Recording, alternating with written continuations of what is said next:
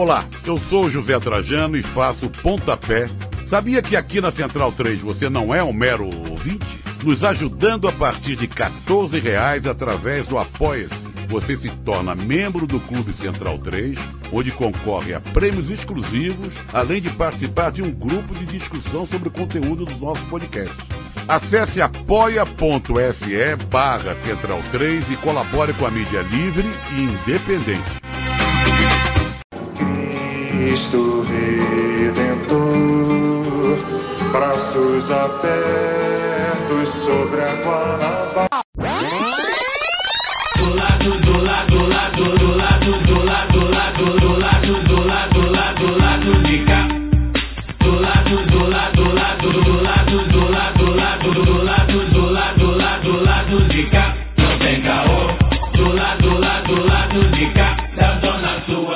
Olá, ouvintes da Central 3. Hoje é quinta-feira, 17 de outubro de 2019. Está no ar o lado B do Rio 123. Eu sou o Ciso Canete, diretamente do estúdio LeBron James Maoísta. E dou olá, meus panelistas amigos de sempre. Olá, Fagner Torres. Olá, bom dia, boa tarde, boa noite. Bom momento a todo mundo que está acompanhando o programa nessa semana. Eu estou por fora do, do evento LeBron James Maoísta. Depois, ao longo do programa ou fora do ar, vocês me explicam. Eu, faço um momento xadrez eu verbal em algum fiquei bem momento. fora do, do ambiente eh, político nos últimos dias por motivos de pressão maior. Digamos que os manifestantes de Hong Kong estavam queimando camisas do LeBron hoje. É, então, interessante. boa, boa notícia. Saber um negócio desse é interessante. É, bom, queria mais uma vez agradecer a todo mundo que está acompanhando o nosso programa, a edição número 123, a convidada que está aqui com a gente hoje para poder falar sobre um tema que é pouco falado, né? Eu, eu particularmente só ouço falar sobre conselho tutelar na, na mídia oficial no, no, no pré-eleição, né? Fora Mas isso, nem a isso, gente, fora isso a gente não fica Dessa vez sabendo. foi falado. É, é, e aí eu, eu queria agradecer a presença dela. Antes de passar a palavra, quero deixar aqui três recados rápidos, porém importantes. O primeiro é um abraço para o casal Breno Souza e a Ellen de Abreu. É, o Breno foi sorteado no, no último sorteio que nós fizemos aqui do, do grupo dos padrinhos. Ele ganhou a camisa da Fabi do vôlei, nossa amiga Fabi. E eu entreguei o, o presente para ele pessoalmente na Cinelândia. E ele falou que é muito fã da gente. é, a companheira dele, a Ellen, também é muito fã da gente. Ouve, está sempre ligada é, em tudo que a gente produz, no conteúdo, no podcast, no site, nas redes sociais, de uma maneira geral. Então, fica aí meu abraço para o Breno e para Ellen e dizer que a gente se orgulha muito aí de estar fazendo parte da vida das pessoas de uma maneira positiva, né? de uma maneira é, é, construtiva para a vida de cada um. O segundo recado é um lembrete, a gente já vem falando sobre isso na, ao longo da semana, ao longo dos últimos programas, mas vale ressaltar.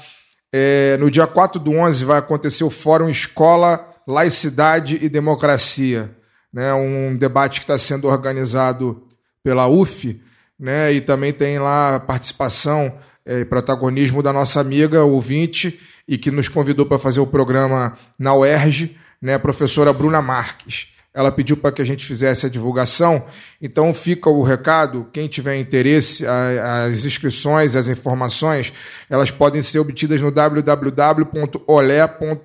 www.olé.uf.br. O fórum no dia 4 de, de novembro, é gratuito num momento que ah, o obscurantismo parece querer sobressair na sociedade, discutir a laicidade do Estado é fundamental. Então fica esse espaço. E o terceiro recado é um recado de uma também uma ouvinte nossa, a Ana Silva, é uma ouvinte de Magé. Ela é militante, militante eh, de, de esquerda, socialista, e, e é da área da, da- do serviço social. A, a Ana, ela tem dois, dois- duas filhinhas, né, que nasceram com um, uma- um aspecto genético chamado acondroplasia, que é uma condição genética que atinge uma a cada 25 mil crianças. E ela tem duas filhas gêmeas que nasceram com a acondroplasia.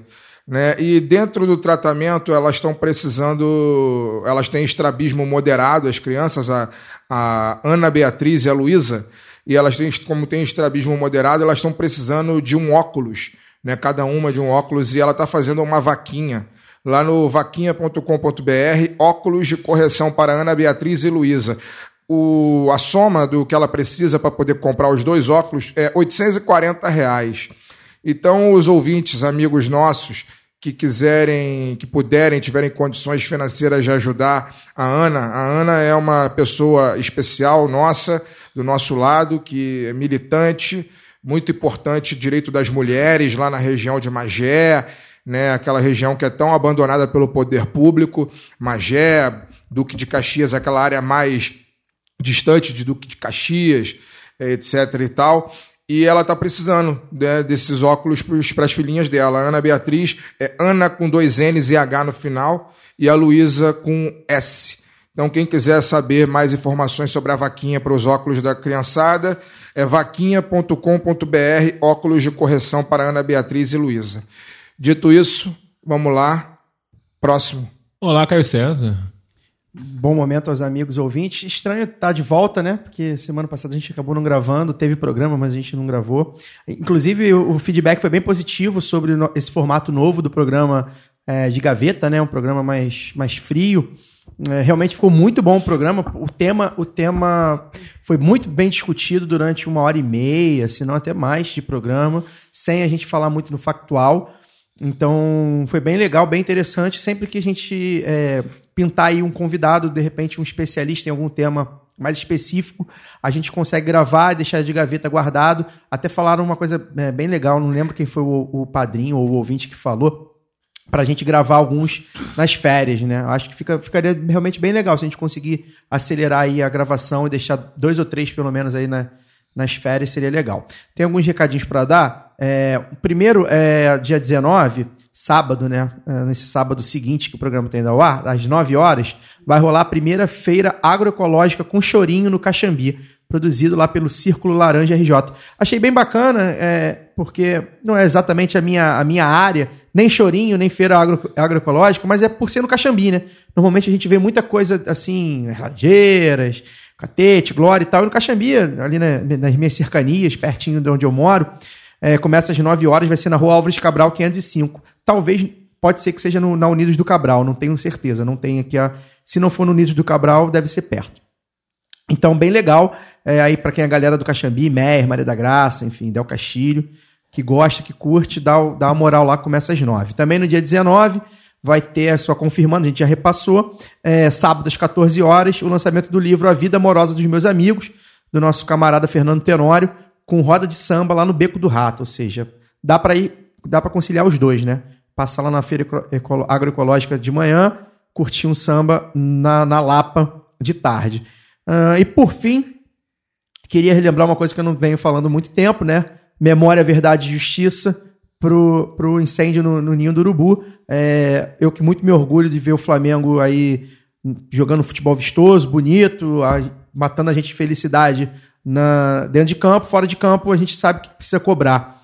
E a gente está sendo muito cobrado, e, e, às vezes até, a gente, eu já falei isso aqui, sempre que eu falo desse episódio, é, acaba é, resvalando nisso, né? Muita gente acaba indo para o clubismo. Outro dia mesmo um comentarista colocou isso em pauta do nada.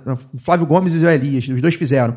Fora do contexto. Mas de qualquer forma, eles estavam certos. Por mais que seja fora do contexto, tá certo. Essa marca vai ficar é, está, está agora e vai ficar, a gente não pode esquecer, né? Então fechem a, os acordos com as famílias, investiguem internamente, punem os culpados, honrem os nossos meninos e é isso, toca o barco. Olá, Daniel Soares. Bom dia, boa tarde, boa noite. Equipe completa, de novo após dois programas. Subscrevo o que o Caio falou sobre os garotos do Ninho e vamos lá. Bom, antes de apresentar a convidada, participe do nosso financiamento coletivo no Padrim. A partir de R$ reais por mês, você colabora com a produção de mais conteúdo nas plataformas do Lado B do Rio. Acesse padrim.com.br barra do B do Rio, confira as faixas, metas e recompensas e considere se tornar um apoiador para permitir que a gente continue produzindo conteúdo e explicando, por exemplo, por que o LeBron James é maoísta. É, é só para a gente eh, fazer um parênteses antes de apresentar a nossa convidada, é, sobre o Padrim, a gente está devendo aí é, newsletter, está devendo YouTube, está devendo texto.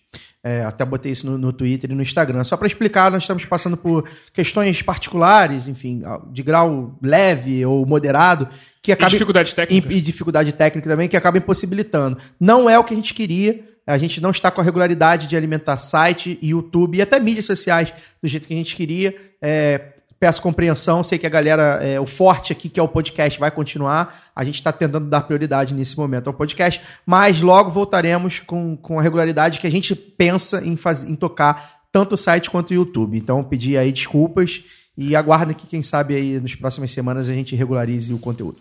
Hoje recebemos aqui uma convidada especialíssima, a conselheira tutelar mais votada do Brasil, Patrícia Félix. Olá, Patrícia. Olá, boa noite. Bom, Patrícia, para começar, explica aí para os nossos ouvintes quem você é, de onde você vem e como é que começou, como é que é a sua militância relacionada à, à, à questão das crianças e adolescentes. Bom, é, meu nome é Patrícia Félix, tenho 48 anos, sou cria da Vintém, onde eu comecei minha militância com criança e adolescente. E a partir daí, eu tinha 15 anos, comecei a trabalhar no próprio bairro, com, com a questão das crianças, até ligada mesmo à colônia de férias das igrejas, na época. E ali começou a minha militância. Me fui em, nos anos 90, eu fui para São Martim, é, aqui na Lapa, para trabalhar com população de rua, é, crianças e adolescentes em vulnerabilidade social. E aí, onde que eu fazia as abordagens, também trabalhei nos abrigos, como educadora social, e no acolhimento. É, e daí eu não parei. É, fiquei um tempo trabalhando, tive algumas experiências internacionais, sempre na pauta criança e adolescente. Me especializei em drogadição na adolescência e redução de, de danos.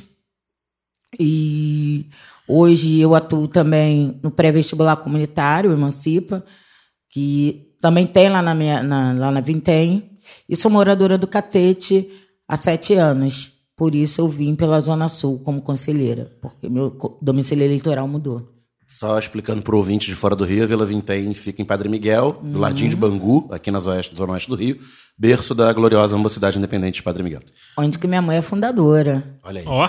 Que honra, temos dois independentes aqui na mesa. Então, Patrícia, é, a gente sabe que essa campanha aí foi muito peculiar, né? Sim. Tinha essa tentativa aí de tomada de assalto do movimento cristão, tanto evangélico quanto católico, dos conselhos tutelares. Questão fundamentalista. É. É, Então conta pra gente como é que foi essa campanha e como é que essa mobilização de última hora da esquerda acabou, de certa forma, equilibrando, pelo menos, os resultados dos conselhos tutelares. E como foi o resultado de forma geral, né? Porque É, a gente está falando fazer da uma Zona análise Sul, mais pensar viva. na cidade de forma É. Pelo menos abrangente. aqui no, no estado do Rio você tem os dados de cabeça? Ainda não saíram oficiais porque o CMDCA está fechando o processo. E aí, sexta-feira, eles devem dar algum posicionamento oficial. Então, a gente Como é ainda que, não tem. assim, pergunta de leigo, como é, por que, que demora mais pra saber quem é conselheiro tutelar que pra quem é saber presidente? É, boa pergunta. Sistema é mais precário, né? Boa é porque é tudo urna pergunta. eletrônica, Não, não nem foi tudo. votar. Não, não é. Na questão não é essa. A questão é que o TRE, ele não. Ele, ele empresta as urnas, ele cede as urnas.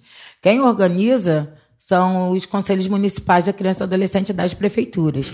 Então, é, um, é, é eletrônico, mas é manual, entendeu? Então, o sistema não não está A integrado. totalização provavelmente manual. É, e aí, e aí é uma, da- uma das dificuldades desses resultados, é uma dificuldade mesmo até para montar a equipe no dia da eleição por causa disso, porque ali são servidores municipais, não são servidores do TRE. Entendi. Mas como é que foi a campanha? Só pra voltar à pergunta original. Bom, então, primeiro é bom esclarecer que a gente não, eles não queriam tomar de assalto. O Conselho Tutelar ele existe desde 90.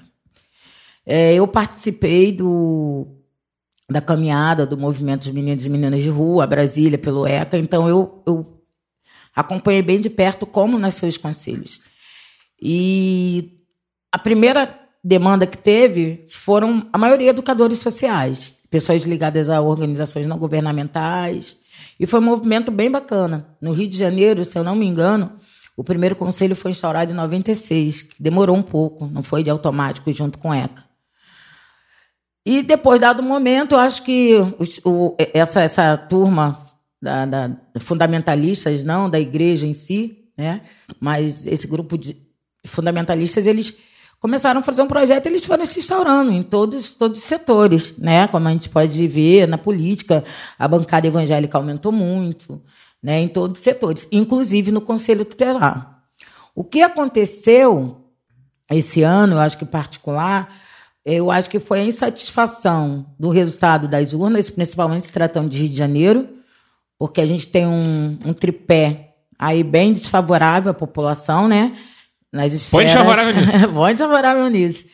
Então, acho que teve essa insatisfação e a gente percebeu que a gente tinha que, que correr atrás do prejuízo e tentar recuperar minimamente e estar ocupando os espaços. Para você ter ideia, eu, eu tenho números da eleição passada, nós tivemos na Rocinha, Vidigal, aquela área ali de São Conrado, nós tivemos 680 eleitores na eleição passada. A Zona Sul foram 2.200 alguma coisa, a média mais ou menos. Então as pessoas realmente não iam, não tinha essa divulgação. Né? Então é, foi é muito difícil essa, essa eleição por causa, por causa dessa informação que as pessoas não tinham.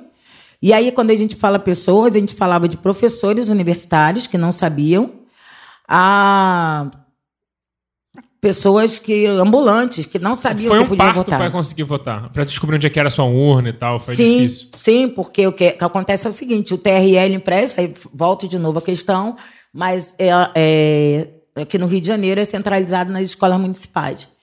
Então, vai depender do teu colégio eleitoral, eles não seguem a mesma, a mesma norma do TRE.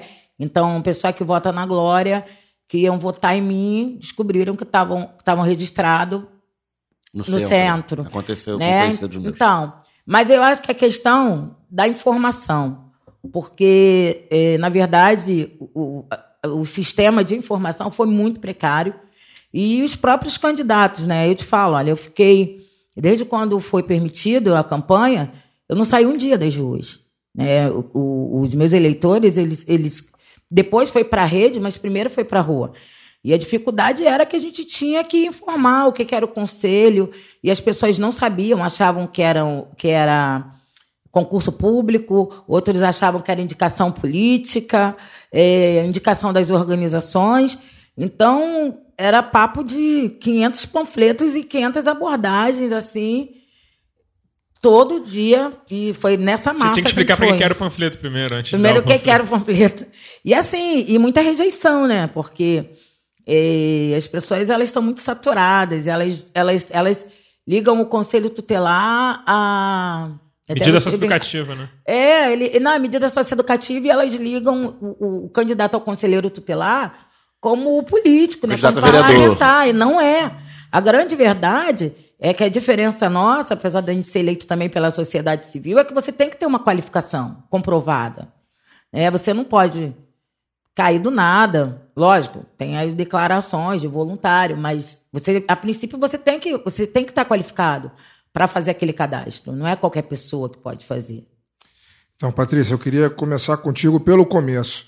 É, já que você tinha que explicar para os seus eleitores o que é e como funciona o Conselho Tutelar, eu queria que você explicasse para os nossos ouvintes também o que é o Conselho Tutelar, é, como funciona no dia a dia é, e a importância é, desse conselho, dessa ferramenta, desse órgão popular não cair nas mãos de estelionatários da fé e milicianos, e essa, essa turma toda que está em voga no Brasil hoje. Pô, é com muito prazer que a gente informa, porque essa informação é muito importante. Primeiro, o Conselho Tutelar é um órgão colegiado, dividido por, por regiões. Né?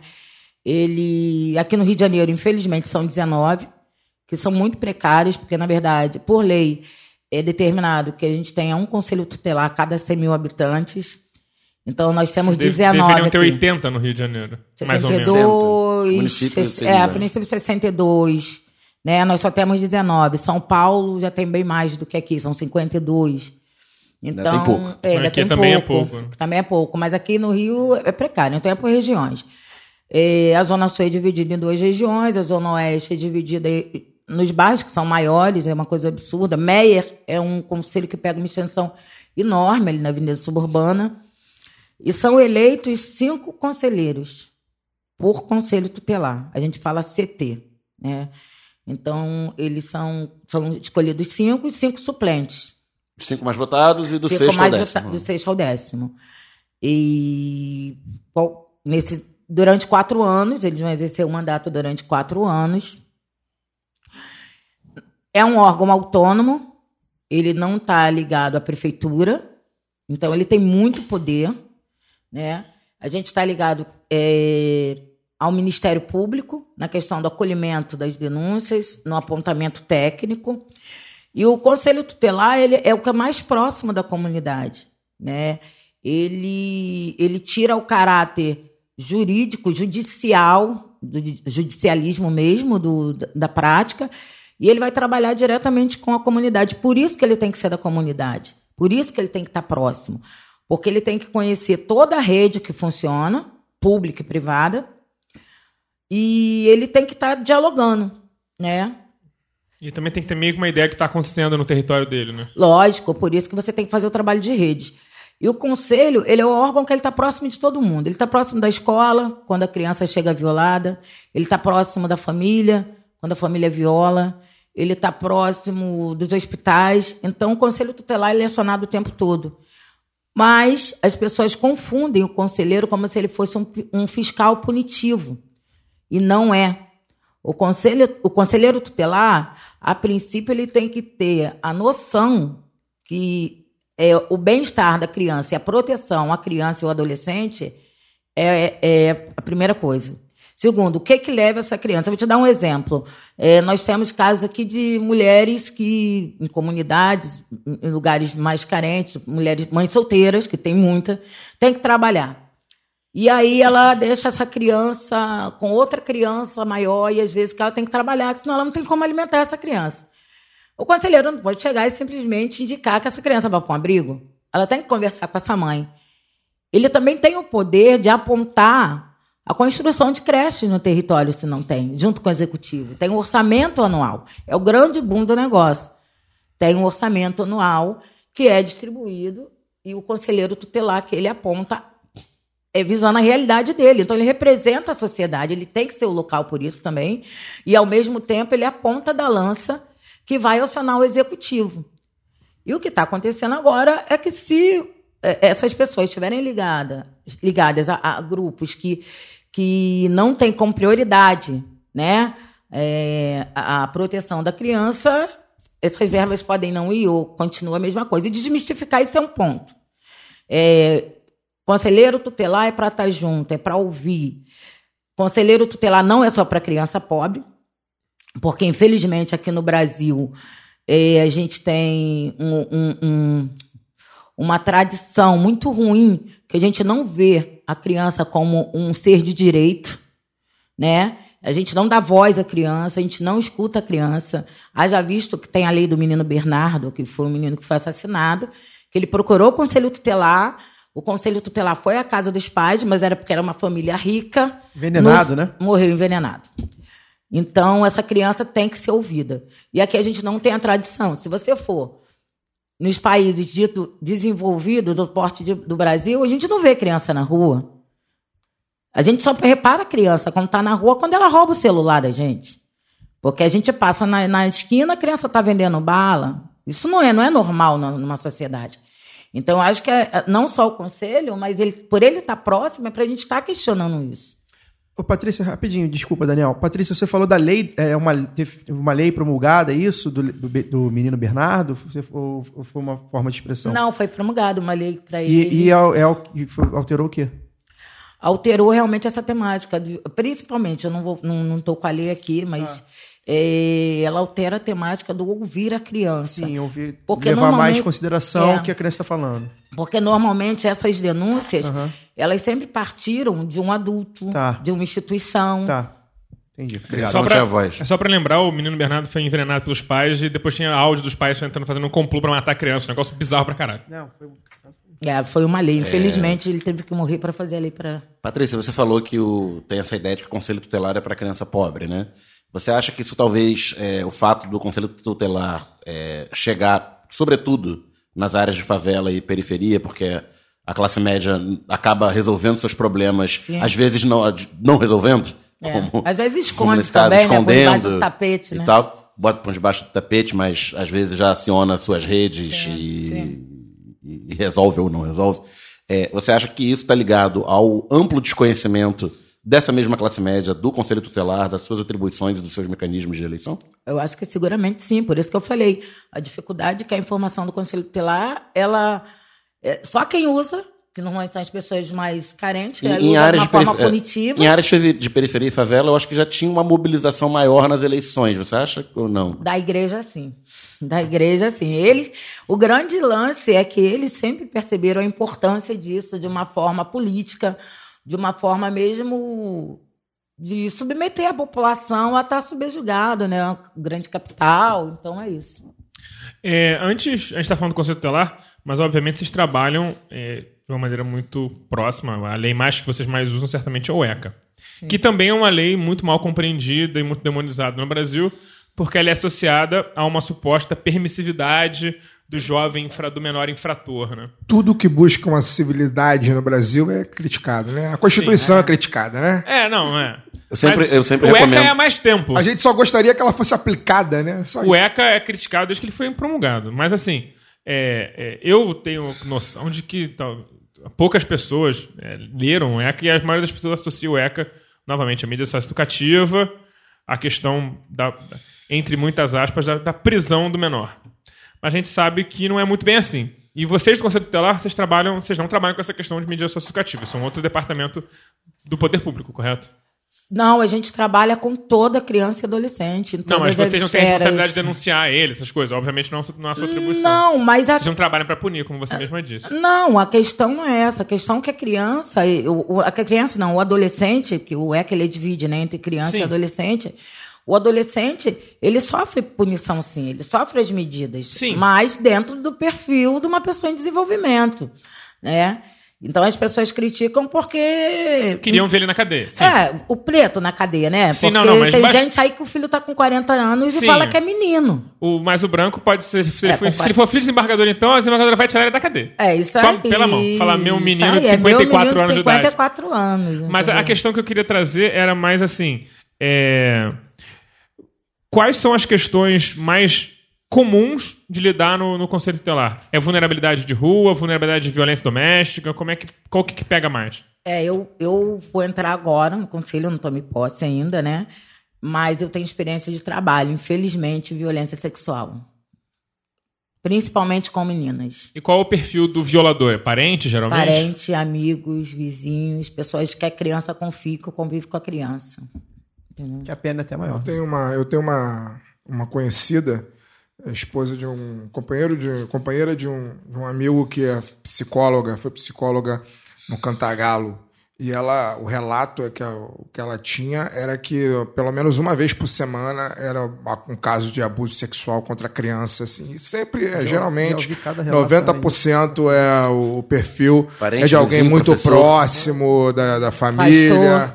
É, geralmente é isso. Agora, é, era a minha vez de perguntar? Era, era-? Eu tenho É. Vai, vai, vai. É, Patrícia, como você falou agora que o Conselho Tutelar ele é o ente mais próximo da população, ele é mais próximo do que a prefeitura, ele é mais próximo de que qualquer outro ente público, né?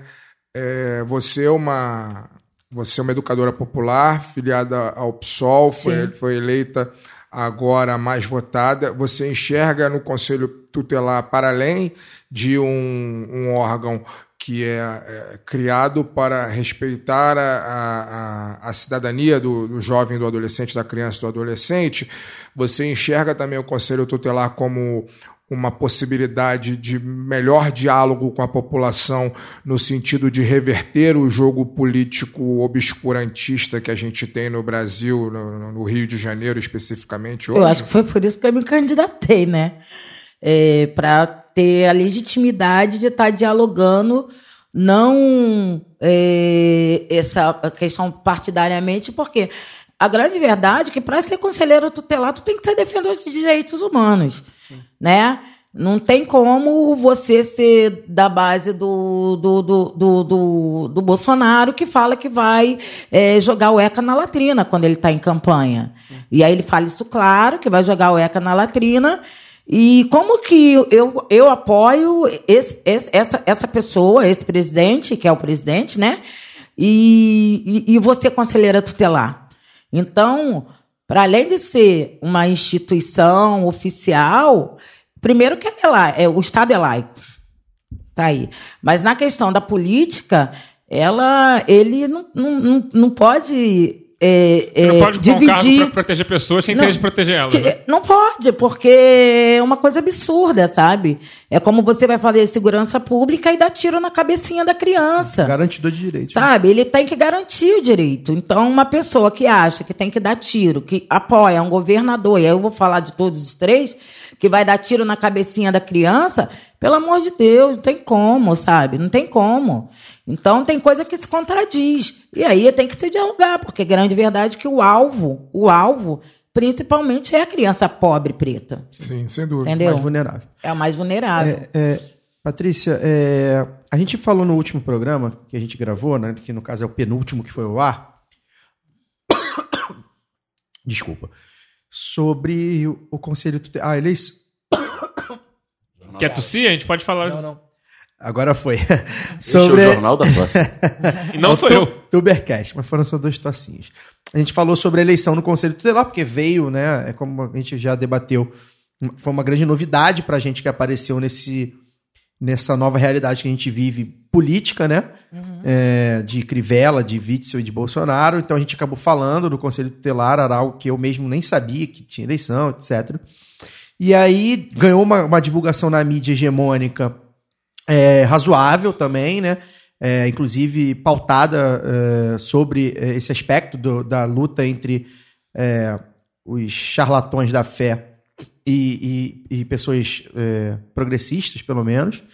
E aí saiu a notícia lá que você tinha sido a mais votada, enfim, houve uma aquela, não sei se é eu- euforia a palavra, mas um alívio, né? Poxa, a gente viu alguém, a, a campanha deu certo, né? E eu queria saber como é que foi a campanha com, com as outras, eh, se você conhece, se dialogou com outras campanhas, não só do seu CT, mas de outros CTs, principalmente na- nas zonas norte e oeste. Eh, se você, e, e se teve o mesmo sucesso, um sucesso parecido, se tem algum nome, ou, enfim, não sei se nome é, é- é a palavra certa, mas teve alguma campanha que se destacou também, como você, né? É progressista, defendendo os direitos das, das crianças como tem que ser. Né? Se a gente pode acompanhar outras pessoas, ou é só você que a gente vai ter que se apegar. Não, não, e nem quero. Eu sou uma só, tem muitos. Sim, a gente conseguiu. Tem vários cursos de formações no- no, no decorrer do processo, e a gente vai encontrando pessoas, a gente vai encontrando nossos pares. Como eu falei, a gente vai trabalhar num colegiado. Então, no colegiado, você tem que ter a maioria, pelo menos no setor. Não adianta você ser mais É. votado, os outros quatro serem pastores e você É, sair, ficar isolado, Isso né? é legal, porque na Zona Sul acho que deu uma. Deu bom. Deu bom. Deu bom. É, Rocinha deu bom. Mas nós tivemos campanhas assim lindas, né? A gente tinha, tinha uma companheira que eu encontrei depois de anos, que também estava na mesma, na mesma vibe, na mesma preocupação. Inclusive, ela já tinha aposentado, ela foi da primeira turma de conselho tutelar. Ela, ela voltou, já aposentada, é assistente social também, e ela conseguiu êxito, né?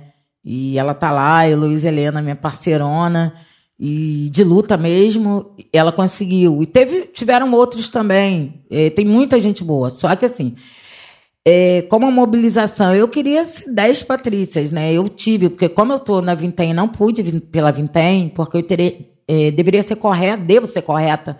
Eu não moro lá. Eu tenho uma ONG lá dentro, mas o meu colégio eleitoral realmente é aqui. Então eu estou votando aqui. Então tinha que me candidatar, candidatar por aqui, até pela emergência do plantão, né? Se uma criança precisa, eu tenho que estar aqui. Lá em Padre Miguel, até pegar Brasil, chegar lá em três horas. É, Já Dependendo, já ferrou. era, né? Já era. E aí não tem, não tem dinheiro, não tem nada no mundo que, que pague.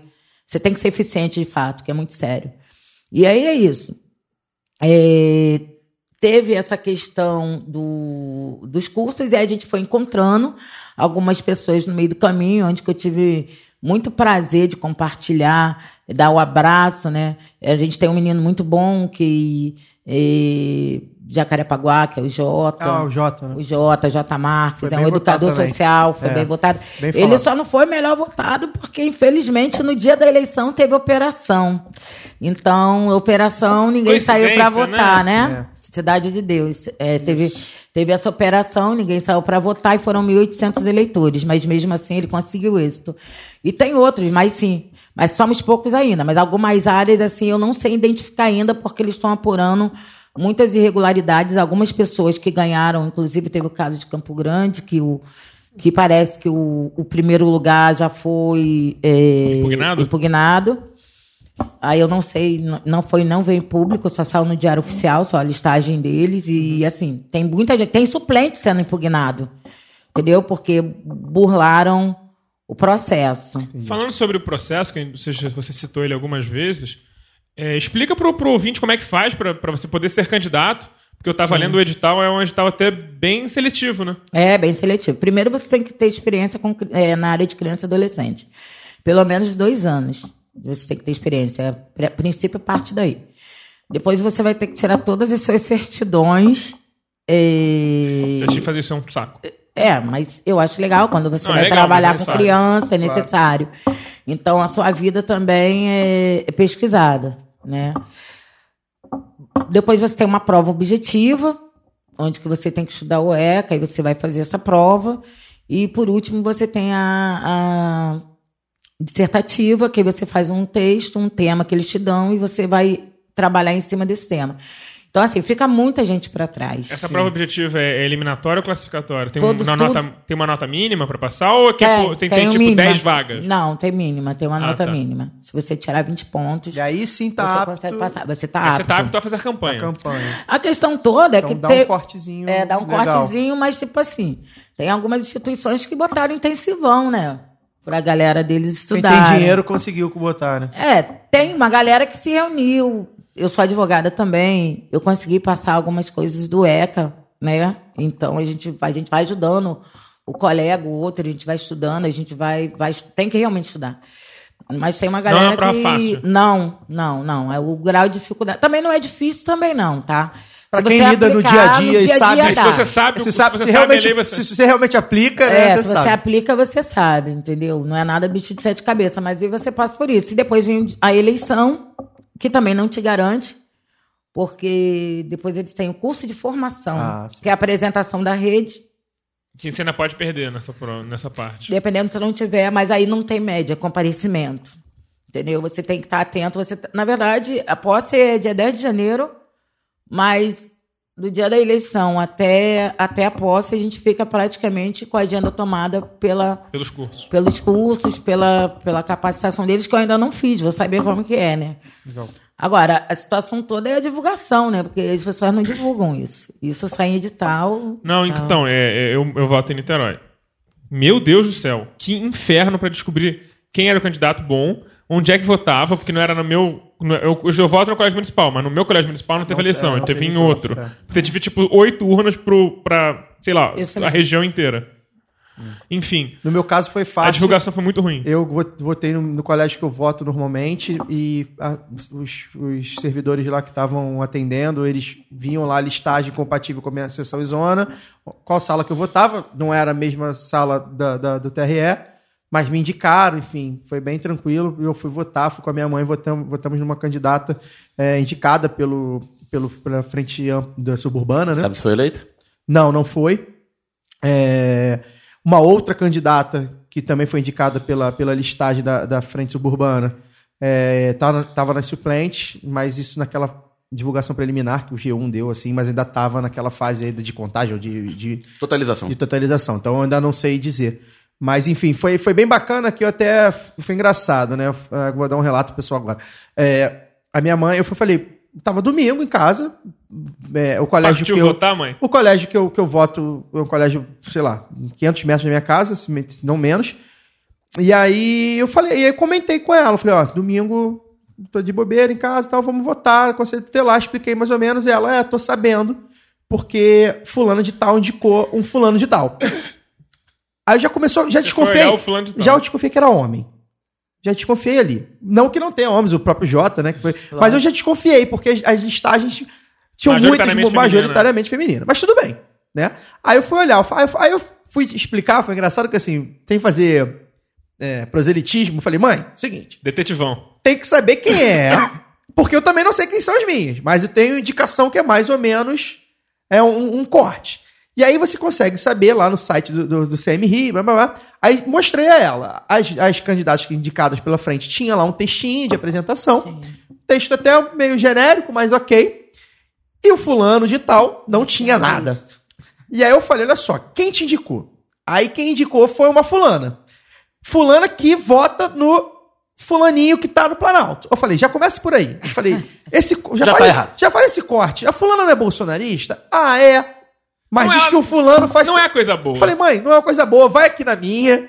Vamos escolher aí, fizemos lá, escolhemos. Acabou que a gente nem pesquisou muito bem sobre as duas.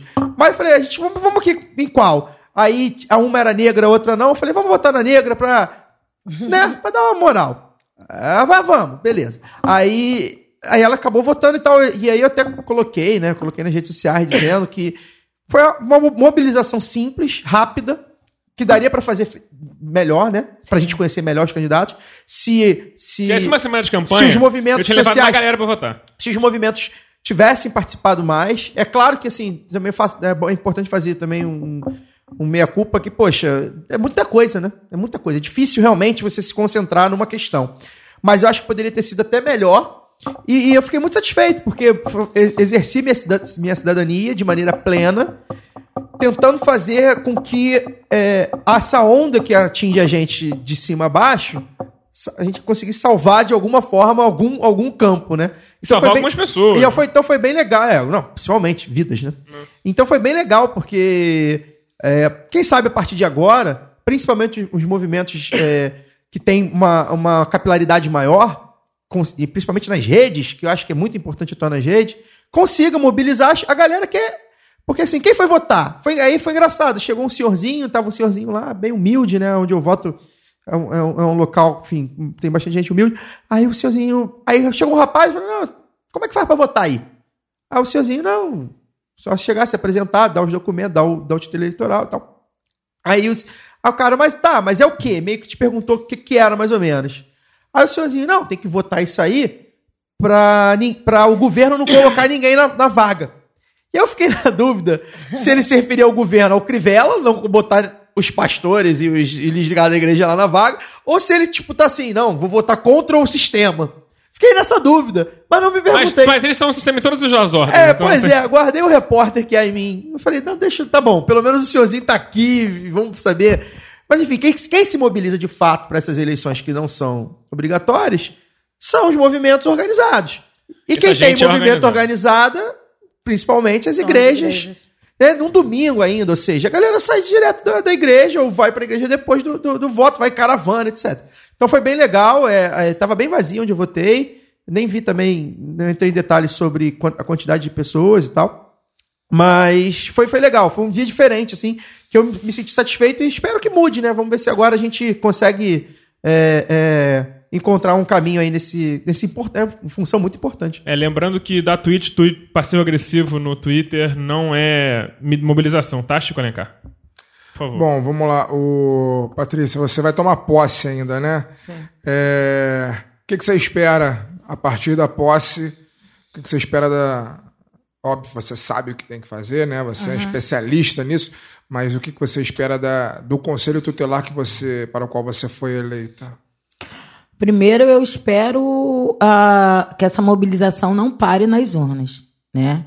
Eu acho que, como todo, todo órgão e toda pessoa que, que é eleita, e aí eu falo toda, toda mesmo, eu acho que tem que ter esse apoio da sociedade. Eu acho que tem que ter essa parceria da sociedade com o conselheiro tutelar, principalmente, porque nós temos a mania de deixar tudo nas costas da, dos entes, né? A professora dá, dá o jeito dela, o enfermeiro dá o jeito dele, né? E no final, deixa que eu deixe, ninguém faz nada. Eu acho que com o advento da, da, da, da morte de tanta criança, eu, eu pego simbolicamente a Agatha, porque mexeu muito com, com a sociedade, porque ela só tinha oito anos, porque se ela tivesse 12 anos, provavelmente ela seria mulher de bandido, né? Porque tem a questão de culpabilizar a vítima, mas ela não teve como culpabilizar, porque realmente ela tem oito anos, tinha oito anos. Então é. Eles par- tentaram, tentaram roubar a bala que, que, que é, matou. mas tentaram não, dizer culpar, mas não culparam, não falaram que ela, que ela, que ela era mulher de bandido, igual fazem com todos os meninos, né? Como se você está envolvido no narcotráfico, a polícia tem que te matar. né? A polícia não, não, não tá aí para te executar, né? Ela tá aí para fazer a parte dela, proteger primeiro. Bom, enfim. E eu acho que é essa mobilização, é o que eu estou chamando. Eu estou, inclusive, fazendo a panfletagem de retorno, estou retornando, retornando aos lugares que, que fui e conversei, estamos na rede, né? É, tem meu endereço na rede, arroba Patrícia Félix RJ. Eu estou nas redes e peço o acompanhamento da sociedade em si, porque criança não é problema só de governo, é problema da sociedade. E aí a gente tem que se conscientizar disso. É esse conselho que eu quero ter. E publicizar ele, deixar público. Abrir e, e sair dos muros, entendeu? Abrir para a sociedade, e, porque se acontece alguma coisa errada, eu vou ver agora. Porque não é, não é uma coisa normal ter uma lei, 30 anos, de, conselho- desde 90, né? Desde 90, que tem o ECA, e as pessoas não, não, não, não são cientes de como funciona. E aí não são só vocês, é, eu acho que 90% da população. Isso não é normal, e aí gente, esse conselho que eu quero. Não sei se a gente vai conseguir, mas eu acho que é a eleição de 2019, e aí você, que foi protagonista com a sua mãe, eu acho que é por aí mesmo. Acho que nunca mais vai ser igual eles estavam acostumados. Pode ter outros problemas, mas a gente tem que dar publicidade. Eu acho que é isso que tem que fazer. Isso aí, vão ter que, se quiserem fazer o que fizeram nos últimos anos, vão ter que ralar pelo menos. Ganhar na urna. Foi o que que aconteceu ralar. com o Conselho de Psicologia. A gente Isso. quase perdeu no último momento, porque ninguém estava aí para o Conselho de Psicologia. Isso. Entendeu? Então, assim, a gente está correndo atrás, não é para a gente ganhar, não, para não deixar ocupar, é só para a gente Pra recuperar evitar- e correr atrás do prejuízo. É, a gente até falou sobre isso no, no- no programa da véspera, né? Sim, a gente que é- vai, vai ser algo novo pra gente. Todos os CRT. conselhos e associações, porque isso sempre existiu, né? Eles sempre estiveram aí, só que agora eles estão no poder. Eles estão com a conselhos caneta. pro- Eles estão. Os conselhos profissionais é uma coisa mais recente, né? É, mas não, então, mas mesmo assim eles, eles estarão eles aí. estão atacando. Então, assim, em todas, em toda, qualquer associação de morador sempre teve. Só que agora facilitou porque eles estão com a caneta. Então, assim, é mais fácil para eles darem carteirada, canetada e, e dificultar o acesso, que já é, que já não é simples. Então, assim, é uma, uma realidade nova. A gente, qual- qualquer coisa que tiver voto, e aí é interessante porque aí. E orçamento? e o- é, E orçamento. e vai ser é interessante porque assim, a- é- é, vai ser um debate amplo sobre democracia. Depois a gente até pode falar sobre isso, né?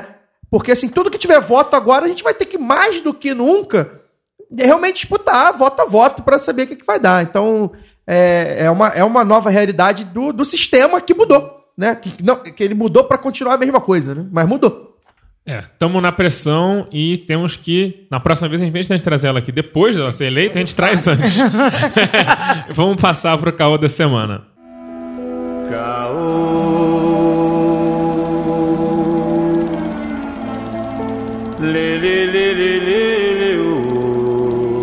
Raquel Charizard. Auschwitzel faz cada vez mais jus à alcunha dada a ele por esse hebdomadário. A tosquice da vez é a proposta de murar as entradas de favelas com a desculpa de combate ao roubo de cargas. Quanto tempo demora para propor passos de trabalho e uma placa com o, o slogan O trabalho liberta nessas mesmas favelas? Bom, é, em primeiro lugar, a gente tem. É óbvio que é, eu, como responsável pelo apelido Auschwitzel nas redes, a gente tem que deixar claro que essa proposta não é nova. Né? Isso, eu tenho 37 anos de idade, acompanho o noticiário político há mais de 20. Painel acústico, barreiras ecológicas. exatamente. É, o seu Exatamente. Gabeira era fã disso aí, né? Exatamente. Então, é, não é uma proposta nova. É óbvio que parte, partindo do Auschwitz agora, na verdade, corrobora o apelido, né? O que, o que de certa forma muitas favelas já são, né? Ele quer de uma, de uma maneira legal, né? Não, não legal no sentido bom da palavra, mas legal no sentido De oficial. de oficial, né? Ele quer tornar favelas em verdadeiros campos de concentração, né? É, só é mais um, mais um desses absurdos que a gente é obrigado a, a engolir dia após dia, semana após semana, que tira um pouco da saúde mental e aumenta um pouco da pressão arterial da gente. Né? Alguns mais que outros. Alguns mais do que outros. Mas é, é isso, né? É, mais uma dessas propostas absurdas. É, a gente não sabe até que, até que ponto a canalice e o cretinismo dessa turma que se elegeu pode chegar, né? Parece que é ilimitado o, o nível de canalice. Né? É engraçado que eu, eu retuitei essa notícia hoje de manhã e a, a coisa mais a coisa que a, a maior parte das respostas que vieram ao tweet era de pessoas perguntando como o Rio elegeu né, uma figura é, com esse tipo de proposta, né? Com essa proposta, com a proposta de mirar na cabecinha, etc, etc. É, e aí eu, eu, eu não consegui responder a nenhuma, desse, nenhuma dessas perguntas, porque na verdade eu, a pergunta que eu faço é como o Rio poderia não eleger uma figura como essa. né? Como demorou para eleger. É, como demorou para eleger uma figura como essa. Né, o, o Witzel, o Auschwitzel é um governador que chegou agora em 2019, mas eu digo sem medo de errar que vivendo da forma como o Rio de Janeiro é conduzido há pelo menos 20 anos, né, eu diria que é, não, eu diria pelo menos 20 anos, porque o último governo Brizola acabou em 94, 90 pô, e- 25 anos. é, não tem 30 anos, então é 20 e poucos anos. Né? Nos últimos 20 e poucos anos, eu diria que um governador como, como Witzel deveria aparecer aí ainda nos anos 90, entendeu? No, no máximo no início dos anos 2000. Né? Demorou a acontecer uma figura, uma tragédia como essa no, no Palácio Guanabara. E aí eu não estou querendo, né? Porque hoje cria-se muito a questão da falsa simetria, a questão, né? Eu não estou querendo passar pano para Antônio Garotinho, nem para Sérgio Cabral, para nenhuma dessas é figuras. cu Mas também. o Cabral só não foi. Witzel porque a conjuntura não permitia. Sim, mas o que eu quero dizer é o seguinte: não quero passar pano para nenhum deles, né? São todos canalhas, todos meus adversários políticos, né? São todos cidadãos que, é, é, no frigir dos ovos, também não defendem direitos humanos, né? É, Que só fazem aquele teatrinho é, mesmo. fazem o teatro cínico do- da, da- da democracia burguesa, né, de querer parecer algo que não é, né, para poder manter seu poder. É, mas eu acho que demorou, na verdade. A resposta que eu tenho aos amigos que me perguntaram como o Rio de Janeiro elegeu uma figura como esse senhor Auschwitz, eu diria que a pergunta não é essa, né? A pergunta é como foi que o Rio de Janeiro demorou tanto para eleger uma figura desse tipo porque é tanto tempo que esse Estado está abandonado, né? tanto tempo que esse Estado está na mão de verdadeiras máfias, né? é, tão, é tão pouca democracia que existe nesse lugar, né? a, a população é tão pouco ouvida para as tomadas de decisões. As decisões são tomadas em nível, nível nas esferas municipais, estaduais, elas são tão impostas de cima para baixo, né? que eu digo que demorou para que uma figura dessa pudesse chegar ao Palácio Planalto. Enfim, chegou. Fala Planalto não, passa Guanabara. Guanabara, perdão. Planalto Planalto quer. também, né? Também, mas é falando de outra pessoa. Estamos falando do Guanabara. No caso do Planalto, mais de 60% dos votos no Rio. É, só lembrando que essa tática de fechar acesso de, de favela é uma tática muito usada por traficantes e milicianos. Olha que, que coincidência, né? E todas as, as- as recomendações técnicas de, de combate à, à violência e domínio de território falam em remover barreiras de acesso à, à cidade, da favela à cidade, de modo a integrar o território, né? ampliar ruas, facilitar a circulação. Então você fechar a favela e dificultar a entrada e saída de favela atende muitos interesses de quem quer dominar a área. Inclusive. Criação é, de guetos de Varsóvia, né? Pois é, não. Facilita o domínio do, terri- do território. É, inclusive, você consegue facilitar quem tá mandando no gueto, né?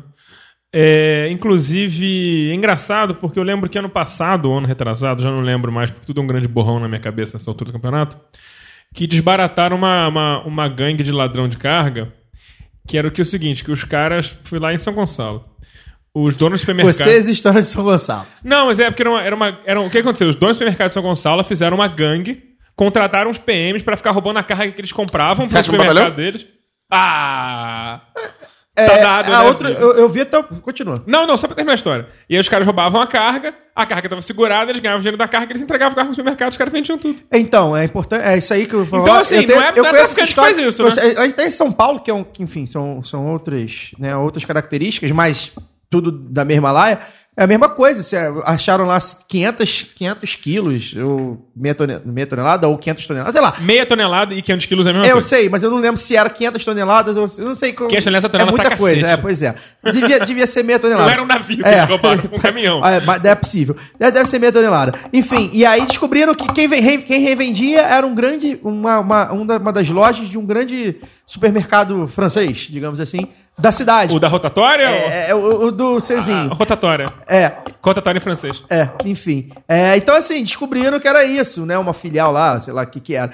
Então, assim, é, é isso que você falou, né? É algo que. E é isso, e é isso a gente É dá o nome de capitalismo, né? Que é algo que tradicionalmente está associado a grupos corruptos na polícia. É, não, e, e é o capitalismo, cara. É o capitalismo. Acho que de- a- a- a- lá na, na- na última ponta é isso. Ou seja, os caras para venderem mais barato ou é, roubam. e, aí- e aí, desculpa, gente. Acho que o arco tá em mim hoje. Hoje tá o, Não, o ar- o ar tá em mim. Tubercast É, hoje, não, né? não, mas eu tô bem, é o, é o ar mesmo. É, tô com a boca seca e a garganta seca. É, então, assim, a- acho que a- a- a- lá no final da ponta da, da, da, da história é o capitalismo, né? Ou seja, os caras, é, para venderem mais barato, serem mais competitivos, eles simplesmente roubam Roubam deles mesmo. deles mesmos, de- ou, ou de, de parceiros, né? Então é muito doido. Eu, eu não vi essa notícia, essa semana eu fiquei meio, meio atolado em, em outras questões e acabou, acabou que eu não, não vi muita coisa. Tô- Caio Belante está de trabalho novo, É, ouvintes. é. Deixou o Deixa, desemprego. deixa, de- de- deixa sair Saiu da das estatística. estatísticas do desemprego. É, é. Não é mais um desalentado. Não. Entrou nas estatísticas. É, pois é, deixa isso pra lá. E aí. é, e aí acaba que eu não vi muito, mas eu acho que é mais ou menos o que os amigos falaram, né? Eu quero que a, que a nossa convidada também fale sobre. Que é a política que é feita na favela há muito tempo, que agora ganha áreas de aprovação pública. Ou seja, não tem um, um jornal, e aí a gente faz a crítica à, à- à comunicação hegemônica, como sempre, que a gente tem que sempre, sempre fazer isso aqui Seu extra hoje. não há um jornal que, enfim, coloque como absurda a questão, que é o tal do jornalismo declaratório, ou seja, o cara vai falar que faz e ah, fulano vai falar que Witzel cria polêmica. sabe, Dois exato. pontos. Então assim, não tem ninguém pra dizer, e aí vai sair um artigo, um editorial lá no, cantinho quando sai, quando sai, se der sorte de sair, de ser um jornal, né?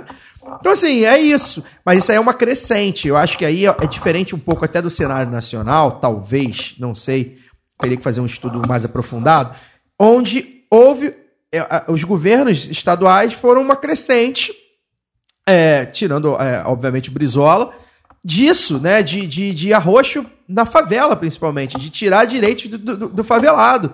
Então, assim, descambou no Witzel. Poderia ter vindo, e aí eu falo tran- com tranquilidade, se o, se o presidente não fosse o Lula, o Sérgio Cabral não ia ser o Sérgio Cabral, digamos assim, mais ou menos bonzinho na questão de UPP, isso com muitas aspas, né?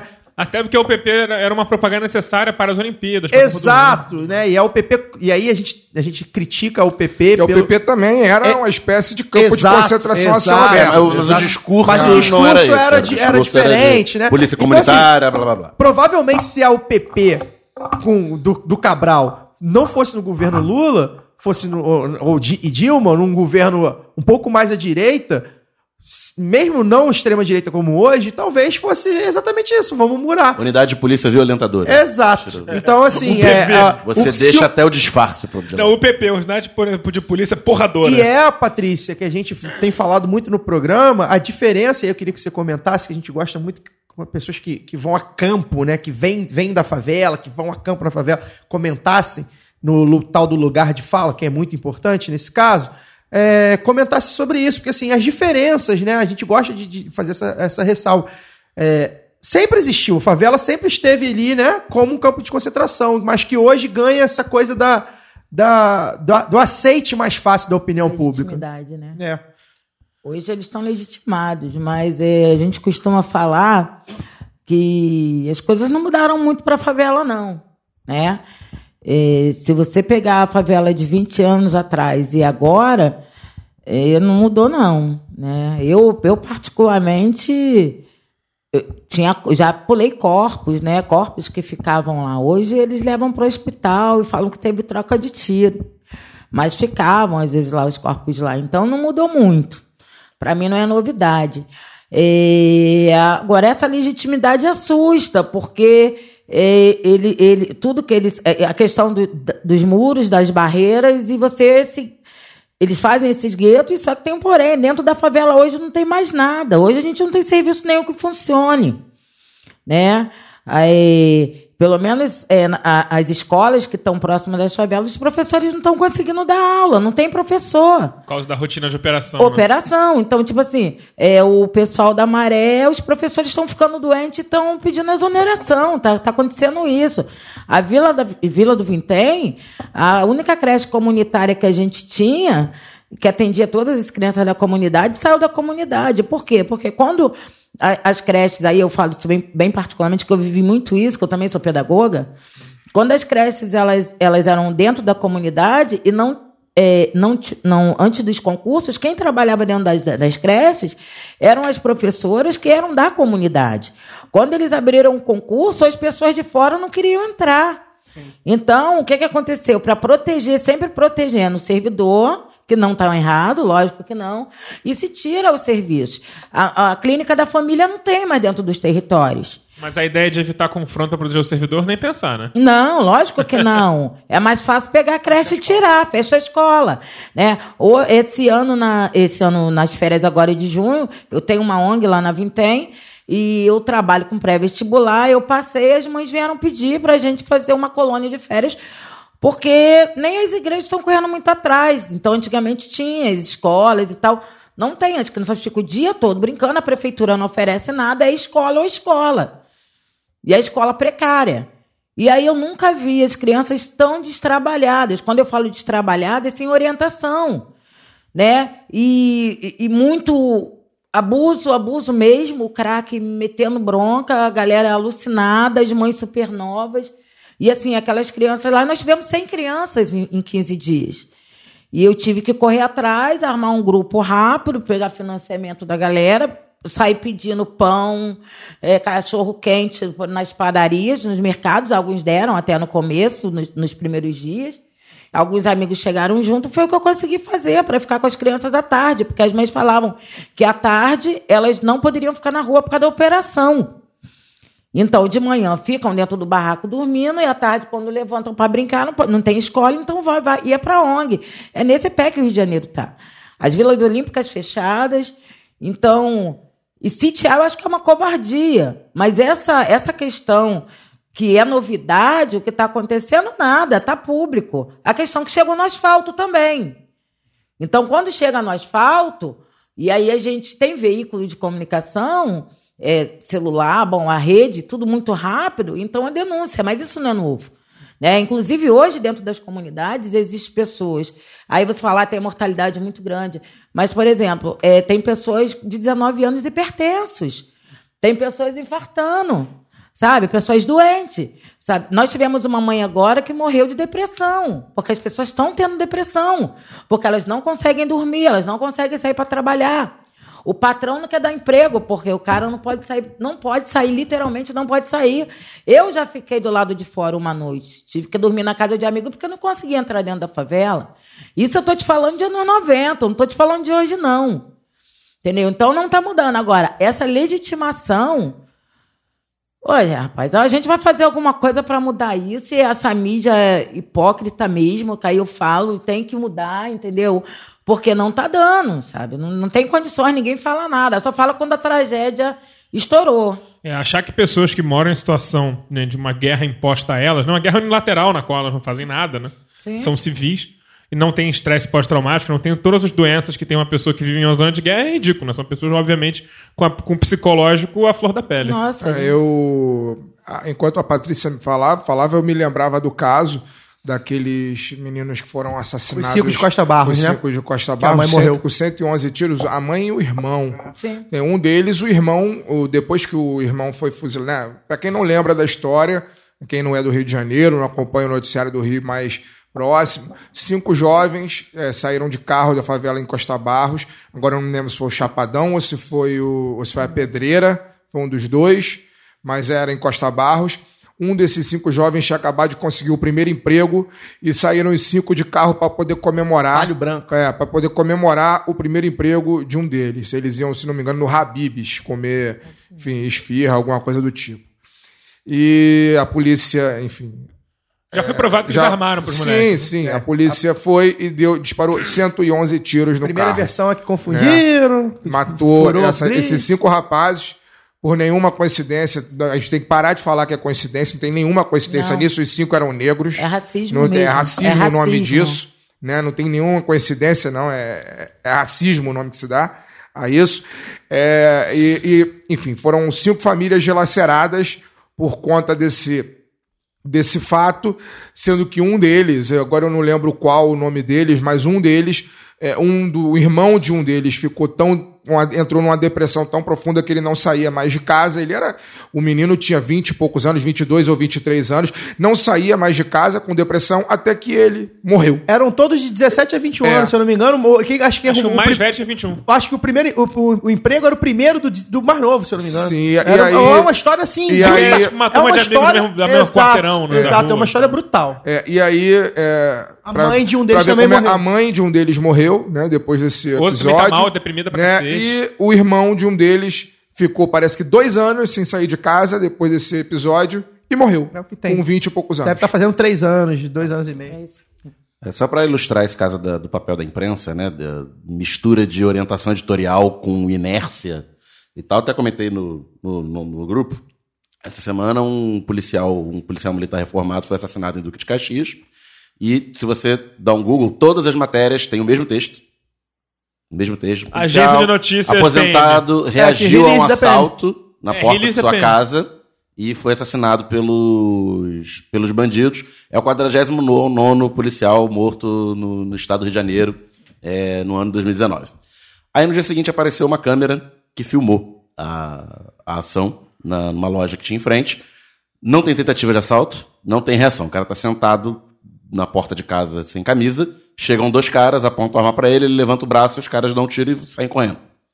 E se você dá um Google, um Google no nome do policial, é, aparece que ele era sócio de depósito de gás e que estava pro- com um processo trabalhista aberto contra uma firma de segurança. Ah! Tipo, é, é- é típico, não tô dizendo que, que, que, que não tô acusando o morto de nada, mesmo porque o morto já morreu, não pode se defender. Mas é, é típico do Rio de Janeiro que disputa de, venda, de ponto de venda de gás é resolvido de forma violenta e que firmas de segurança tratam suas pendências de forma violenta. Digamos que elas não vão até o Então, DRT. era um fio que qualquer repórter estagiário poderia ter seguido. Era só dar um Google. No entanto, antes da- de, aparecer a, a câmera, aliás, eu não vi nenhuma matéria depois da câmera é, discutindo. quê? Pra quê? Exatamente. Pra. Você joga naquela enésimo policial morto e você cria essa, essa, essa cultura, De esse sentimento tipo, olha, de que os os policiais estão sob ataque, os do- bandidos estão indo atrás dos policiais, etc. Numa morte que provavelmente não tem a ver com o ofício de policial que esse Quer dizer, não exercia tem. mais. É. Não, mas tem, não mas o que não ele deveria disso. ter. E que ele era reformado, né? É, e falar em polícia é muito interessante porque o perfil dos policiais é o mesmo do, do- do- dos que estão morrendo, né? Preto, Preto, comunitário, pobre. pobre, os praças. E aí, muito interessante para relatar, não que a gente. Eu acho que a polícia está muito deficiente, entendeu? Mas a gente tem que estar numa análise. Por exemplo, nós tivemos agora um, estudo recente, inclusive a Renata Souza eh, apresentou um projeto de lei que teve um estudo assim, assustador, que digamos que 30 policiais morreram em 2018. 30, vamos digamos o número. Metade foi de suicídio, cometeram suicídio. Sabe? Tão doentes Então- também. É, é, o- é, índice é a com- afastamento. É a, combi- é a combinação estresse com ter uma arma em casa, né? Que, é, que por si só já aumenta o índice de suicídio É, o cara ele tem que ele tem que tá, ele bota ele no confronto com, com e, e ele tá ali, lógico que ele não tá ali para isso, tem que ser punido sim, mas é, é isso. E essa imprensa não ajuda, É, ele só aperta o gatilho, né? E até já duas ou três vezes até esse ano, ou no, no recorde de um ano, é, você falou só de arma, né? Não, outro dia teve dois, dois casos iguaizinhos. Se jogou da- de Copacabana num prédio e vai descobrir era policial. E, e é o que, o, o que a, Patrícia falou, né? É, é a ponta do sistema. Então, assim, os caras. Que, e aí, é, é, a gente às vezes personaliza a situação. Quem tá se suicidando não deve ser os coronéis. Pois é, a gente não praça. pode Até porque a personalizar. deles deve ser muito boa. É claro que o Praça, polícia, a gente vai ter o polícia, né?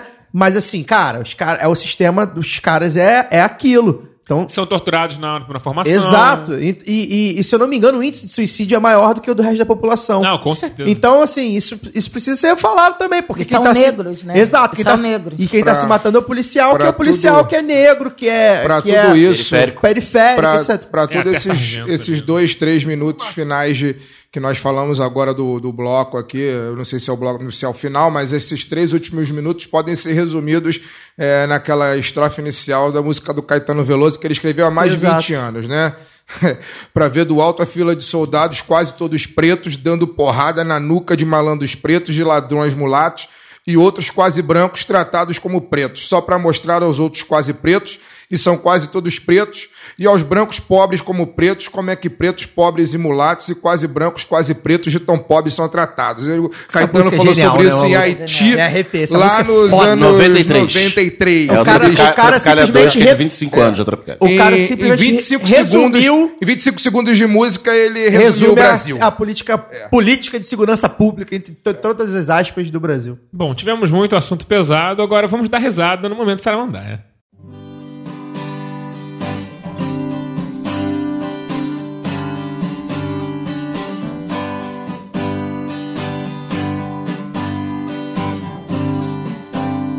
Raquel Charizard. Pavão misterioso, pássaro Cara, é genial. Que semana, minha gente!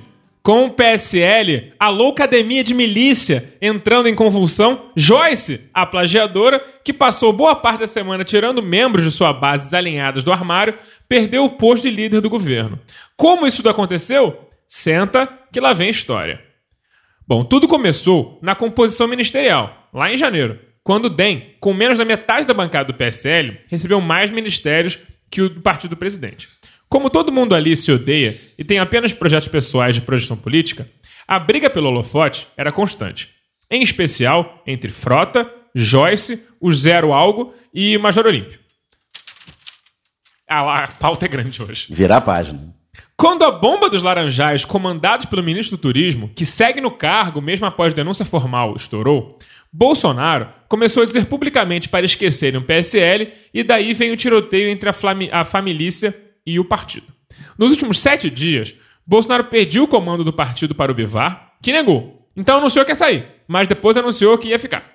Depois, disse que era só uma briga de marido e mulher, porque casamento é a única analogia que essa mula conhece Fizeram de novo hoje. de novo. E seus advogados iriam resolver o divórcio. Quando seus advogados informaram que não existe divórcio de partido, o homão opressor que nos preside ficou manso, mas Bivar não queria mais saber. Sentiu que a família estava de olho na chave do cofre do gordo fundo partidário e eleitoral da maior bancada do Congresso e passou a querer distância. O tom bolsonarista passou a ser sobre transparência. Inclusive, a advogada que pediu auditoria das contas do PSL em nome do presidente foi a mesma advogada que assinou as contas da presidência, onde se nota o nível de transparência desejado pelo presidente. Noves fora, ontem e hoje a coisa chegou ao seu ponto crítico, com o vazamento de uma série de áudios de parlamentares especialistas. O deputado Valdir, homem de grande brilho e panache, ficou sabendo que o Eduardo Embaixapeiro ia tomar seu lugar na liderança do partido. E- e- Não é mais embaixapeiro e ele. foi para o ataque. Chamou Flavinho do desmaio de bandido de estimação e disse ter uma gravação que derrubaria o vagabundo do presidente. Uma lista de 27 assinaturas de deputados removeria Valdir do cargo. Mas logo surgiu uma com 32 nomes para mantê-lo. Sim, caro ouvinte, isso dá seis deputados a mais do que tem o PSL. Essa gracinha rendeu a suspensão, a suspensão de três deputados, o que deixou o Bivar garantido no controle. Como golpe final, tirou Joyce da liderança do governo na Câmara e colocou um membro do PMDB, finalizando a exposição midiática garantida de toda a ala que o opunha. Opunha o Bivar, no caso. Para se vingar da situação, Joyce passou a tarde tirando assessores da presidência do armário à força no Twitter, inclusive o Sorocabenon, o Deus Vultinho, que é o cara que escreve os discursos O do... ministro das Relações Exteriores, de facto. É, isso, que desfez o discurso do Bart Felipe. Martins. Esse aí. G. Martins. Para se vingar da situação... É, bom. Amigos, dava pra essa briga ficar ainda mais maravilhinda? O delegado Valdir voltou atrás à noite, depois do vazamento do áudio, falou que Tá ele é que boa. nem. Não, ele é que nem mulher traída. Que acaba voltando pro aconchego Aí, do... mais uma- Eles só sabem essa analogia. sabe essa. Cara, Tudo, tudo mulher, homem. tudo- Eu- eu- Sempre assim, né? eu, eu, eu, A parte fragilizada é a mulher. eu fiquei meio por fora, né? Como falei, já falei no primeiro bloco. Mas assim, Mas tá essa eu difícil sou... acompanhar tudo tá isso. difícil acompanhar tudo isso. Isso tudo foi hoje. Agora, foi- é, eu, eu vi ontem, né? Já, já começou ontem essa coisa do, do tira, o, tira o Eduardo, bota o Eduardo, tira o Valdir, bota o Valdir. Bom lembrar que essa passagem eu não sabia, né? Então quer dizer, o líder do governo agora é do PMDB? É, do É- líder do é governo impor- no Congresso. É um no senador Congresso todo. do PMDB, de Tocantins, eu acho. É. E, Tocantins ou Mato Grosso, é uma coisa assim, né? Eu agora eu não lembro exatamente. Porque é o líder o do Senado já é do PMDB. É o Fernando Bezerra Coelho, se eu não, Não, me engano. É, é, Sim, é, Do sim. Senado, é. porque tem o do De Senado. Pernambuco. Isso, isso. E o do- Teve da- a É, Polícia Federal lembrar, na o casa. presidente do Senado, presidente da Câmara, é um cargo diferente de líder. líder não é bem um cargo, é só uma posição. É, que é interessante. Que é indicado. Que é interessante a gente sempre lembrar, porque é o, é o presidente antissistema cujo líder do governo é do PMDB. Ou seja, né, é, tá aí mais uma coisa, eu acho que isso é bem, bem, bem O legal. PMDB sempre vence. Essa é a o moral da PMDB história. sempre vence. Mesmo com uma bancada relativamente pequena. É, perdeu muita gente. Uns e- 30 deputados. Enfim. Então, assim, inter- esse é interessante, porque, assim, é, nas discussões, e aí vai, vai mais um relato pessoal, nas discussões que eu tive com alguns bolsonaristas que, enfim, eram obrigados a conviver no trabalho ano passado, um deles falou sobre isso. Que, ah, eu duvido que o Bolsonaro vá se aliar ao PMDB para governar. Risos. E aí eu falei, eu falei, meu amigo, Errou! eu, eu tentei Achou errado, otário? eu tentei argumentar. Eu falei, cara, vai. Talvez uns, um- alguns espectros menos, outros mais, né? O centrão é mais centrão, a extrema-direita é menos. Mas, filho, vai, porque vai, porque vai. E vai precisar, inclusive. Então, assim, e, e aí foi um argumento, um dos primeiros argumentos que ele usava sobre por que votar no Bolsonaro. Ou seja, a pureza ideológica que o Bolsonaro exer- exerceria, que é uma grande mentira. Então, assim, é. é- e aí, logo quando eu. Pessoas são muito inocentes. São, as- são burras, algumas são burras, outras são inocentes, outras querem enganar, né? Usam isso Querem pra. se enganar. É, querem enganar até o- a justificativa, né? Só pra, só pra concluir aqui. Nesse tem- caso, tem, o cara era meio burro mesmo. tem mais notícias, só pra terminar a parte factual. Ah, vai ser tudo esse dia. Não, só longo. terminar, o, o- fazer o amarração aqui. Ah, uma das deputadas suspensas foi a Zambelli, aquela que fica falando A um Carla. A Carla Zambelli, Que é ex-Fêmen. ex-Radfem, né? Ex-Fêmen. Que não é bem. pro- é- na verdade, o Fêmen é um movimento fascista desde o começo. As pessoas Sim, é que são retardadas sim, não percebem. sim. É, o 01 e o 03, né? Ou seja, o Embaixapeiro e Flavinho do Desmaio, perderam seus cargos de diretórios do PSL do Rio de São Paulo. E é, agora tá tudo atualizado. Ah, e o embaixapeiro não vai ser mais embaixapeiro porque é um voto que precisa ser majoritário da presencial, ou seja, se tivesse um, dois deputados lá, precisava de um voto, Senadores. senadores, precisava de dois lá no, no dia, ele precisava de um voto, ou seja, molinho pra ele conseguir, e decidiram que ele não vai conseguir de jeito nenhum e retiraram a candidatura dele pra embaixapeiro nos Estados Unidos. Só Que pra- dia? Só pra com- completar, é, a gente tava conversando nesse off. Eu, realmente, a gente imaginava, a gente sabia, na verdade, que ia As ser. expectativas eram baixas, mas puta que pariu. É, a gente sabia que ia ser uma, uma zorra total, a gente sabia que. ah, Mais respeito o Zorra Total. Por é que Melhorou agora é, só, agora é, só, É, é melhorou porque agora é só zorra. Agora é só zorra. É, em, em memória de Maurício Sherman, É. que morreu hoje. Morreu E a, e a gente sabia que ia ser esse, esse ninho de gente querendo se matar. A gente sabia, o Daniel fala muito bem isso, né? São, são lá, 56, de cada um tem É um, um coletivo de 53 projetos pessoais. são, são projetos pessoais. Mas assim, a gente, eu não esperava, pelo menos, que fosse tão rápido, primeiro, né? Isso já começou logo no, começo, no comecinho do mandato. Tão descarado, ou seja, é, a gente está acostumado com o político né, tradicional, né, essa, essa- esse discurso antipolítico, que, que- antipolítica que alimentou o noticiário, a opinião pública durante muito tempo. O que, que era o político né, tradicional? Era aquele cara que fazia debaixo dos panos. Era o que é? corrupto. A que mesa, era- a mesa de canto no Piantela. É. Que dava o fazia- pingo d'água. os tenho- converscotezinhos eu tenho informações. tomando uísque e armava as coisas, os mensalões Conchavos. e os banestados. Bicho, isso aí tudo foi por água abaixo. Os caras estão se xingando. nos, Os caras estão se xingando, Se hein? xingando, live. se xingando na live. Eu tenho, eu tenho informações pra trazer pra mesa aqui pra gente Que debater. tem informação, hein? Breaking É, news. Não, não é break news, não. É informação de bastidor. Que, que a gente pode debater. Traga. A gente pode debater aqui Tem um com a convidada, profunda? ver o que, que acha e tal. Vamos. né, eu tenho um, um- um informante, uma fonte, melhor dizendo, né, que, fala fonte. eu tenho uma fonte que ele hoje me perguntou assim, cara, é, você acreditava, você achava que o governo ia ser essa loucura no ponto de que não conseguiria articular politicamente nada? Eu, eu respondi para essa figura, falei, cara, é, é claro, porque o, o governo, com todo respeito aos esquizofrênicos, né, tenho que frisar isso, o governo, o, governo- o governo. Bolsonaro é um governo cercado de oportunistas, esquizofrênicos e milicianos, assim. Não tem Alguns como- são os três. Não tem como dar certo um negócio Os desse. milicianos são os mais racionais. É, não tem como dar certo.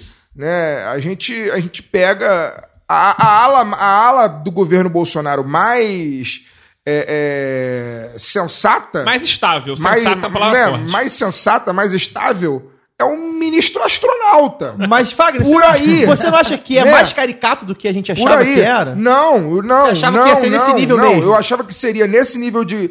Seria nesse nível caricatural e perigoso como é. Isso a gente sempre frisou que seria É, o muito fato de ser um perigoso. bando de maluco é perigoso, É porque perigoso. eles seguem com a caneta na mão, Exatamente. Exatamente. com as forças de, de, de opressão na mão e com uma popularidade relativa alta. Alta. Mesmo que não seja maioria, Sim. você não precisa de maioria pra justificar um, Não precisa. um regime de força. Agora o que eu queria trazer, a informação, a informação que eu queria trazer para vocês aqui, e para a convidada também, é que foi muito estranho que essa notícia do delegado Valdir, esse áudio do delegado Valdir, ele tenha sido vazado primeiramente antes de qualquer outro lugar no, R, no R7. E ter, ter né? de fato sido publicado. É muito estranho que isso tenha sido no R7, R7. pra quem não sabe, é o portal da Rede Record. Da Rede Record. Não perdendo nada, quem né? não sabe. E, e assim, é, a gente tem informações de que nesse churrasco que o, o Maia promoveu com, Dissidentes. com dissidentes do PSL. Churrasco recente, né? não aquele que o Moro É, não, levou carne com recente, sazon e não, esse recente.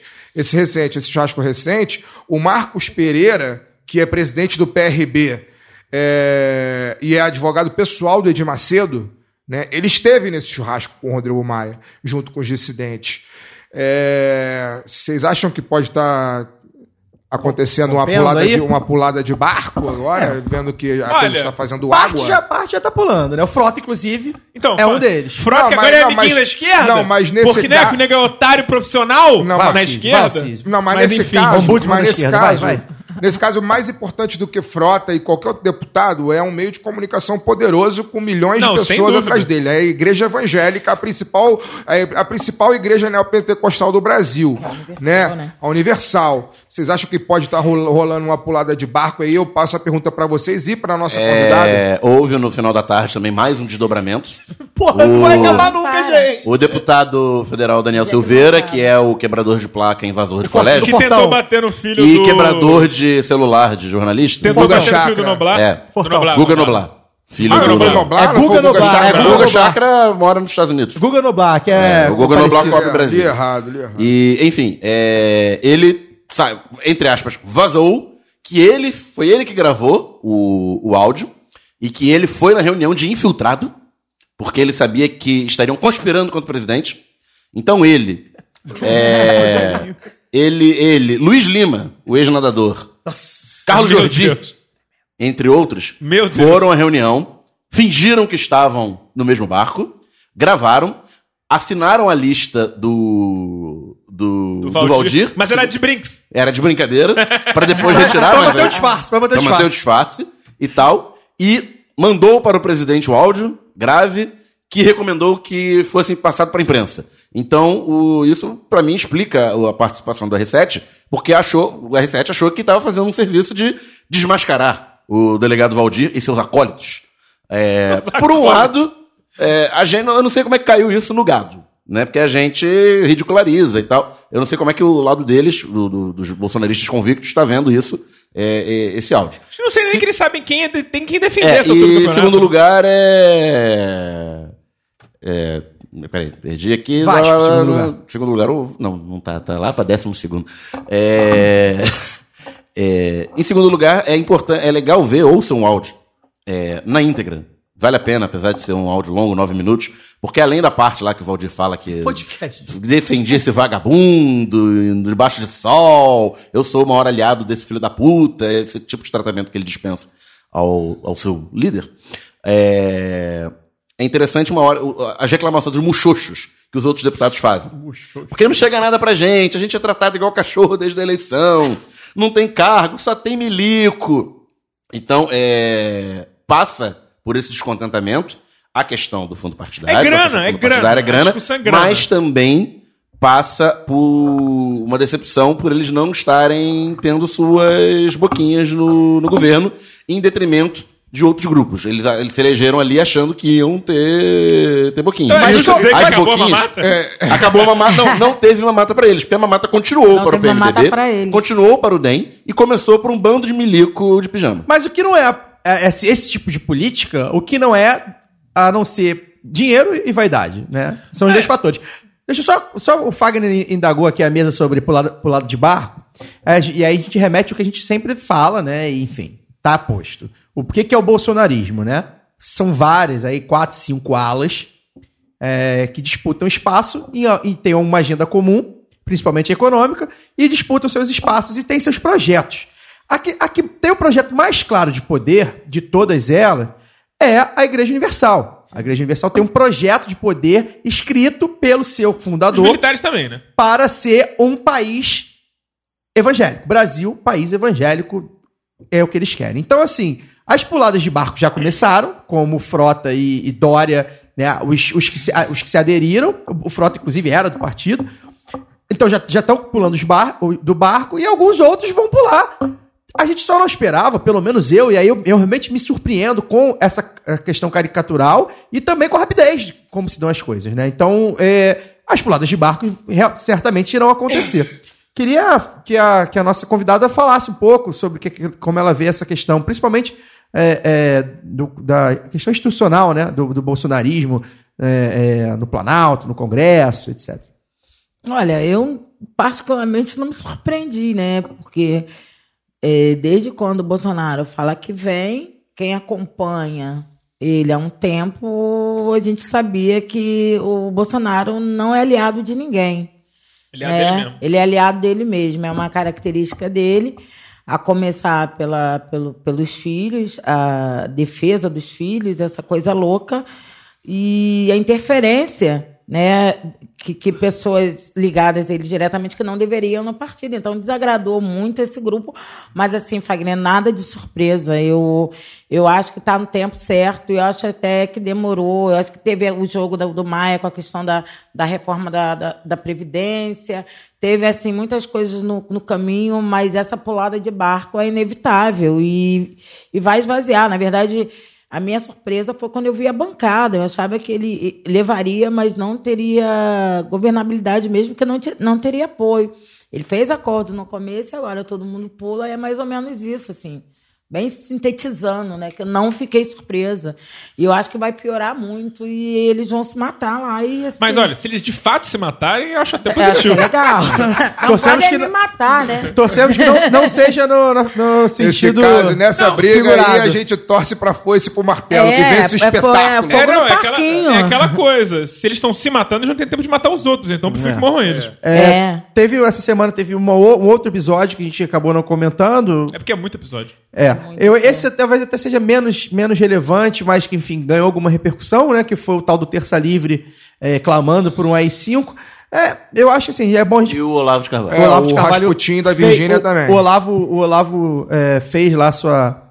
É, retweetou, enfim, falou. é, é, Depois eles conversou. União indissociável do presidente das Forças Armadas e do povo. E aí também, e aí o que, que a gente faz, né? Aí a gente remete, olha como as coisas se interligam, ó.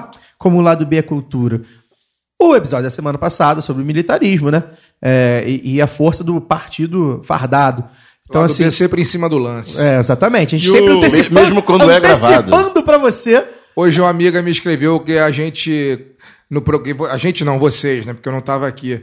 Vocês no programa passado é, fizeram a premonição do- dessa panaceia toda que aconteceria essa semana e que a gente é genial. Falei, nós não somos geniais, o Brasil é que é previsível. Previsível. é. É, só. Sabe olhar? E aí, e aí, te- e aí o, Alan, o Alan, só pra completar, pra quem não, não se citou ainda, o, o- o tal do Alan Terça Livre. Não tem cargo no governo, mas vive numa mansão de luxo em Brasília. E isso, inclusive, denunciado pelo, pelo antagonista, né? Teve essa, esse blá blá blá aí, né? Porque tem disputa interna. Ou né? seja, e, e aí o antagonista, né? Ah, que esse cara e tal.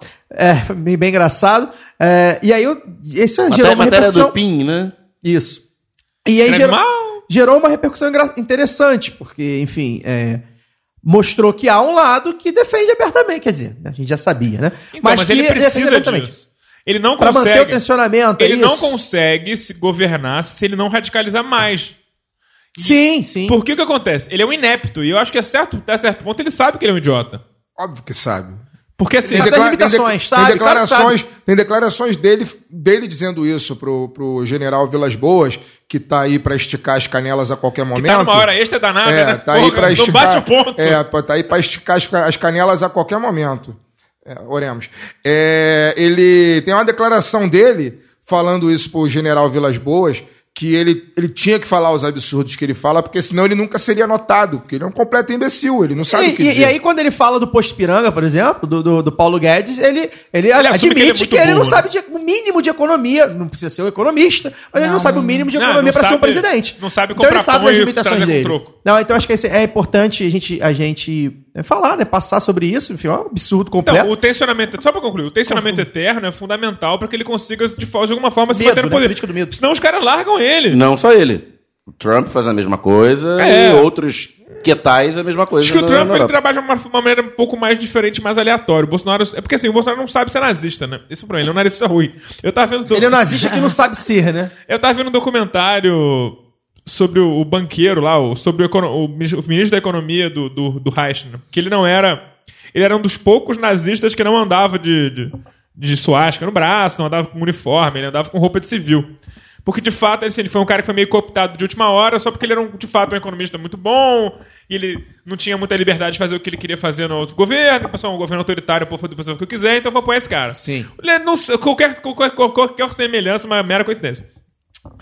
E o Hitler, cara, fazia de tudo pra amaciar o cara. Não, vem cá, não sei o que, você quer, você quer o que, que você quer? Você quer 10 assessores? Ajudou. Então o cara não sabe nem, tipo, o- a- segurar as pessoas que ele sabe que ele precisa. Daqui a pouco ele, ele é capaz de chegar amanhã no- na, na televisão e falar que, o, que, o que essa briga tá acontecendo porque o Paulo Guedes é um idiota que não conserta a economia. E aí, só o outro episódio que eu Porque queria. ele é incapaz de viver sem conflito em qualquer situação da vida dele. Eu tenho pena de quem é filho dele. Só que depois que cresceu não tem mais pena porque é um bando de idiota também, mas. É. Tem Só- pena da menina que é criança. E, e a- e É, aí, que é outro, criança, outro, é. Alô, outro, conselho tutelar. Tô aqui. outro lá da Barra, né? O pessoal da Barra. Condomínios da Barra, aí É. tem. Outro episódio que eu queria comentar, e aí, que, enfim, sobre essa, esse racha do PSL, algum infeliz da revista V, da revista Época, e eu não sei quem foi, se eu soubesse eu daria o nome, porque é um imbecil completo, foi querer comparar esse racha desse partido de aluguel que, que- que locado por, para vários é, fascistas, milicianos e fundamentalistas religiosos e equetais com os rachas que aconteciam no PT. Que eram por ideologia. Que eram, não, não, só por ideologia, né? É, ah, primeiro que assim, e aí a gente sempre precisa dizer que o PSL e o bolsonarismo e o Bolsonaro não são normais e aceitáveis dentro da democracia, nem a democracia liberal, burguesa, etc, etc. Então não é aceitável. Então já parte do pressuposto errado, se você compara o PSL até com o PMDB. Então já parte do pre- do pressuposto errado. Até com DEM. É, até com o DEM. É, e, e aí, o, o infeliz falou, assim como o PT, PSL sofre com alguma coisa assim, sofre com rachas internas. Eu falei, pelo amor de Deus, gente. Eu, até, eu não cliquei. É muita canalice. É muita canalice. Isso aí é canalice.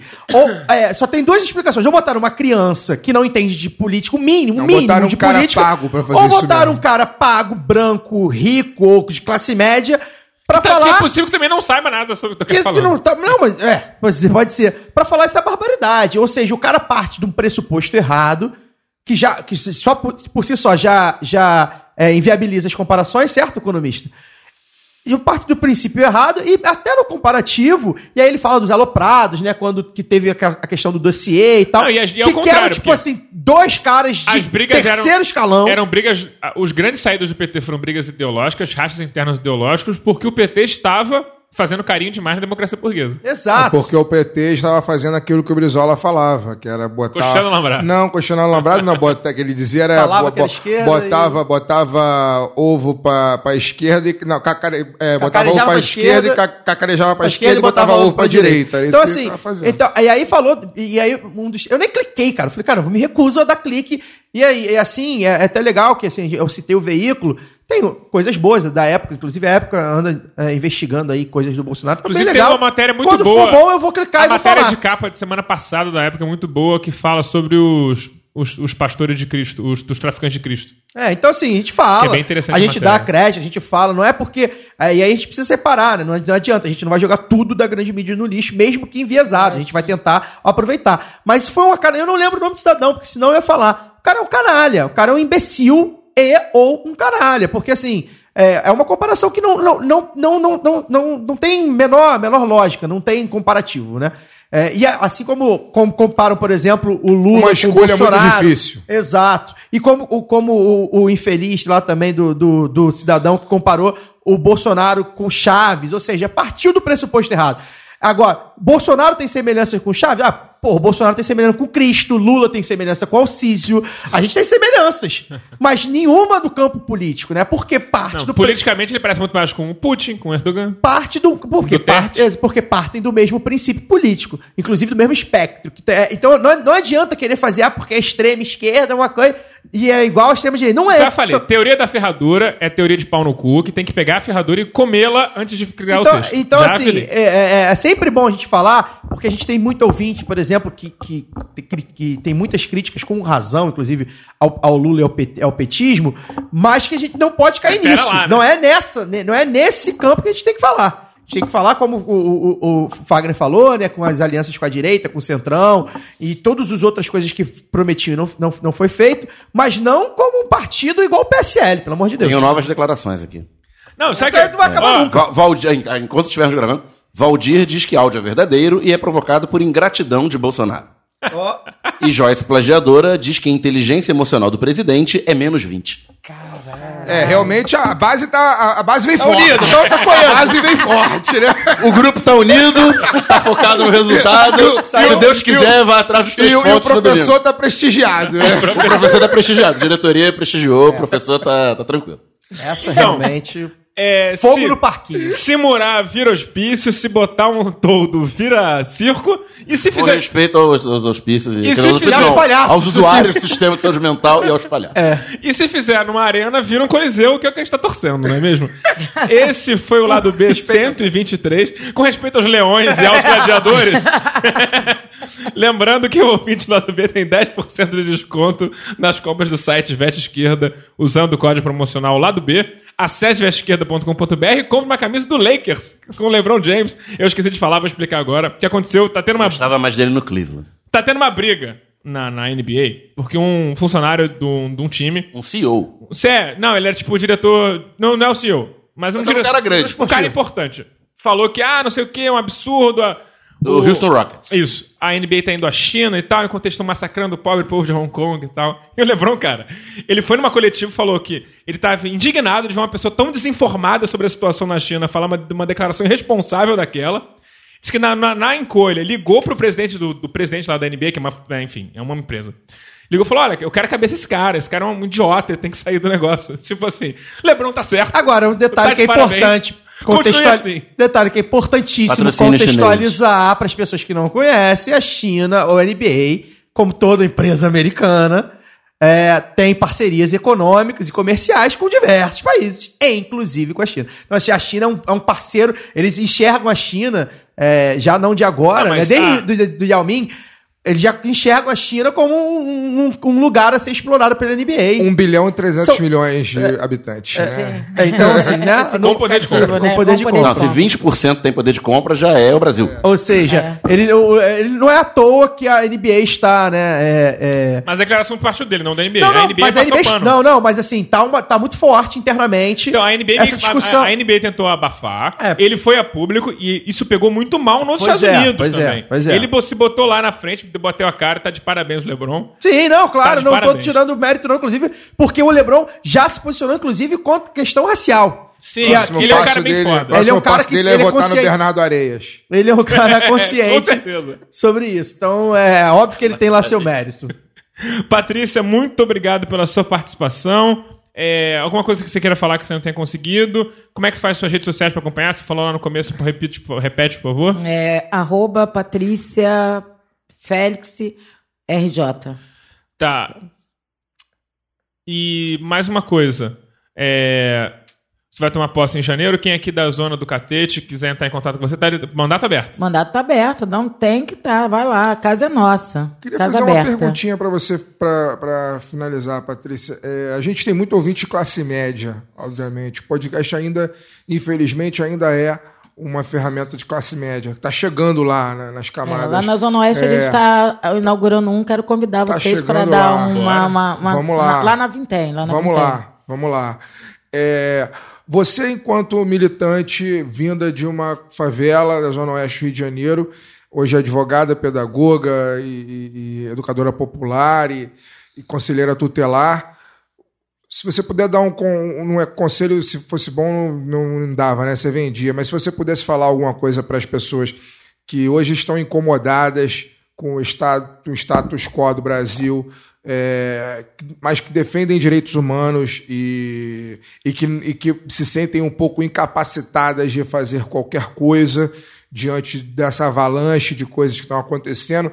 O que você diria para essas pessoas que estão ouvindo a gente no programa e que se sentem, de certa forma, com seus braços amarrados diante dessa avalanche de merda? É, eu diria a mesma coisa que eu falei no Virar Voto, que eu também militei muito, né? Que converse com a sua empregada doméstica, converse com seu porteiro, converse com o cara do material de construção, tenta é, visualizar essas pessoas que estão dentro da, nossa, da, da, da, casa das classes médias e, e- e tenta, tenta subir na favela, vai lá tomar um café com sua empregada doméstica. Saia da bolha e tente enxergar o outro como teu colaborador, porque vai estourar para tudo que é lado. Chegou no asfalto. Então não tem como todo mundo para Portugal, né? Vai faltar É Portugal. Vai faltar É. Portugal para tanto brasileiro. Então é questão da gente mudar aqui. E eu acho que a Zona Sul, a classe média, principalmente, eu acho que o perfil dos meus eleitores, eu acho que deu esse recado. E aí é isso. Vá tomar um café na favela da sua empregada. Vai ser bem legal. Ela vai se sentir prestigiada e você vai conhecer o mundo dela. Eu acho que é uma parte legal. Ganhar corações e mentes. É, sobre isso, é, semana passada eu estava em São Paulo, fui numa exposição no MASP, no MASP sobre histórias feministas, era o nome do- da expo- da exposição. E aí tinha dois quadros, assim, eram vários quadros, mas o quadro era assim, o deslocamento da patroa pro trabalho, do patrão pro Ah, eu trabalho, vi na e o internet. deslocamento da empregada, E o salário das pessoas. e o salário. E idade. E aí no- tinha um quadradinho embaixo, assim, com um comentário. Um dos comentários, tipo, cara, a mulher, a, a empregada, ela morava muito longe. Tipo, era, muito era um fio muito grande. Foi São Paulo. A mulher morava, tipo, uma quadra do trabalho dela. Ela, assim, aí o comentário da, da patroa é, olha, não sabia que você morava tão longe. Ou seja, você nunca nem perguntou. A patroa Então- muitas vezes não tem ideia da cidade, É, pra fora é, do centro conhece, expandido de São. Paulo. Pra você ver como isso, é- isso que a Patrícia falou é uma realidade muito importante. Excelente. Caio, boa noite. Bem, agradecer. é, encerrou brilhantemente uma entrevista que foi muito boa, inclusive porque era um tema pertinente, é, em voga, em moda aí, tá na moda. Vamos, como você falou, vamos manter. É importante, né? São as nossas crianças, né? Como diz a mulher do reverendo Lovejoy, né, Daniel? E as criancinhas? E as criancinhas, né? A gente precisa se preocupar. A gente precisa se preocupar porque, é, enfim, é o futuro mesmo, né? Aquele velho, aquele velho jargão. É, então foi muito bom, Patrícia. Muito obrigado pela sua presença. Acho que os ouvintes certamente é, gostaram. Nós gostamos muito. É, E é isso, acho que os recados foram dados lá no começo, a gente teve bastante coisa, o programa hoje foi muito bom, rendeu bastante, bastante coisa também factual, que a galera gosta, né? Ah, e é isso, semana que vem tem mais, ao, vi- ao vivo não, né? Mas quente. É, é isso, boa noite. Daniel, boa noite. Boa noite, todo mundo. Obrigado mais uma vez, Patrícia. E mandar um, um abraço pro Carlos Mota, do Flamengo da Gente, que é lá da Vintém. E é, falou Ah, que, a, que, a, que a Patrícia é uma. Legal. é, Carlos que Mota foi o que me deu a camisa do, Isso, do Mota, Flamengo. Isso. da gente, Falou é. que a Aos, Patrícia aos é uma irmã ouvintes, de vida aos ouvintes dele. tricolores, eu não comprei uma camisa do Flamengo, eu comprei uma camisa do Flamengo pra dar pra minha companheira, tá? Só pra vocês não, não virei a casaca. Apesar de que tá com a camisa da- do Bahia. Do, do bom BBMP. tá bom. Com a camisa do bom BBMP. É, Carlos falou muito bem da, da Patrícia, Sim, recomendou amigo. voto pra quem podia votar e é uma grande figura. Esse um abraço pra ele. Grande abraço pro, pro Motinha. Fagner, boa noite. Bom, pra encerrar, quero fazer dois convites aqui. É, Já que a gente falou de panaceias, falou de reforma da Previdência em um determinado momento, convidar o- os ouvintes a, a entrarem no site e relembrar um texto que o Daniel escreveu lá tempos atrás sobre as panaceias do Brasil. Agora que no momento em que o FMI diz que a reforma da Previdência não é suficiente para poder gerar crescimento do país, o Daniel escreveu sobre Nossa isso. bola de cristal funcionou É, de novo. mais uma vez, o Daniel escreveu sobre isso há uns três meses atrás, mais ou menos, quatro meses atrás. Tá lá no site, procure lá, Panaceias, lá do B do Rio, você vai ver o texto do Daniel. Quem tiver dúvida de economia, gente, joguem lá no site Daniel Soares. O Daniel tem três, quatro, cinco textos sobre economia didáticos que são ótimos. O Daniel deveria estar em praça pública explicando É, economia. também acho. E o outro, e já que estou convidando para o texto do amigo, vou convidar para o meu texto.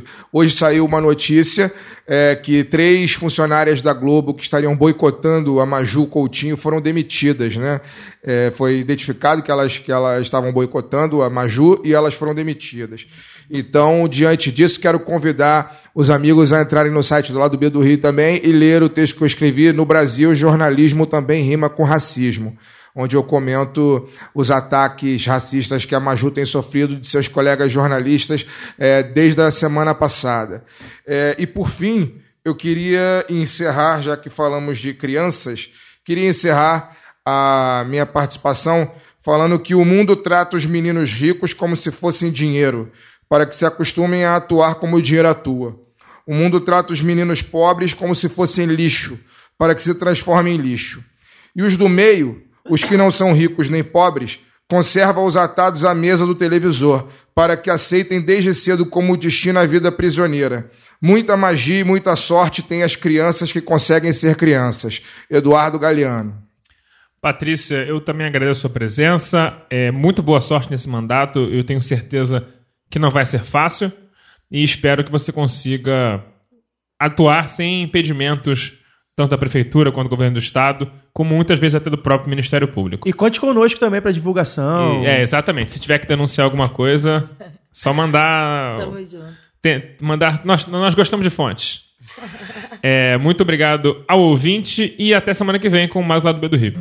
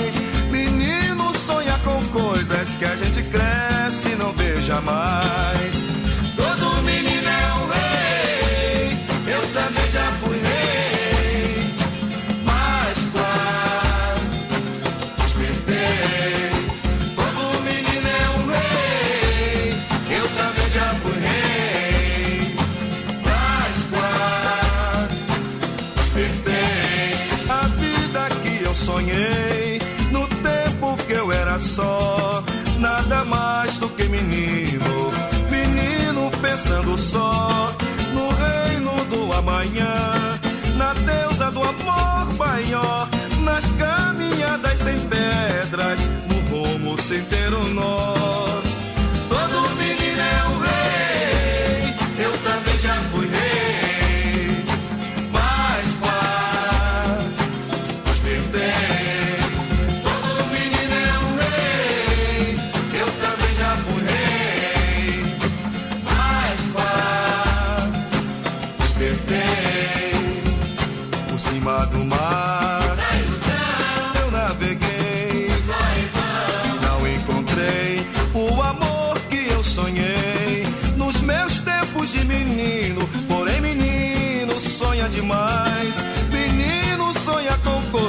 Que a gente cresce e não vê jamais.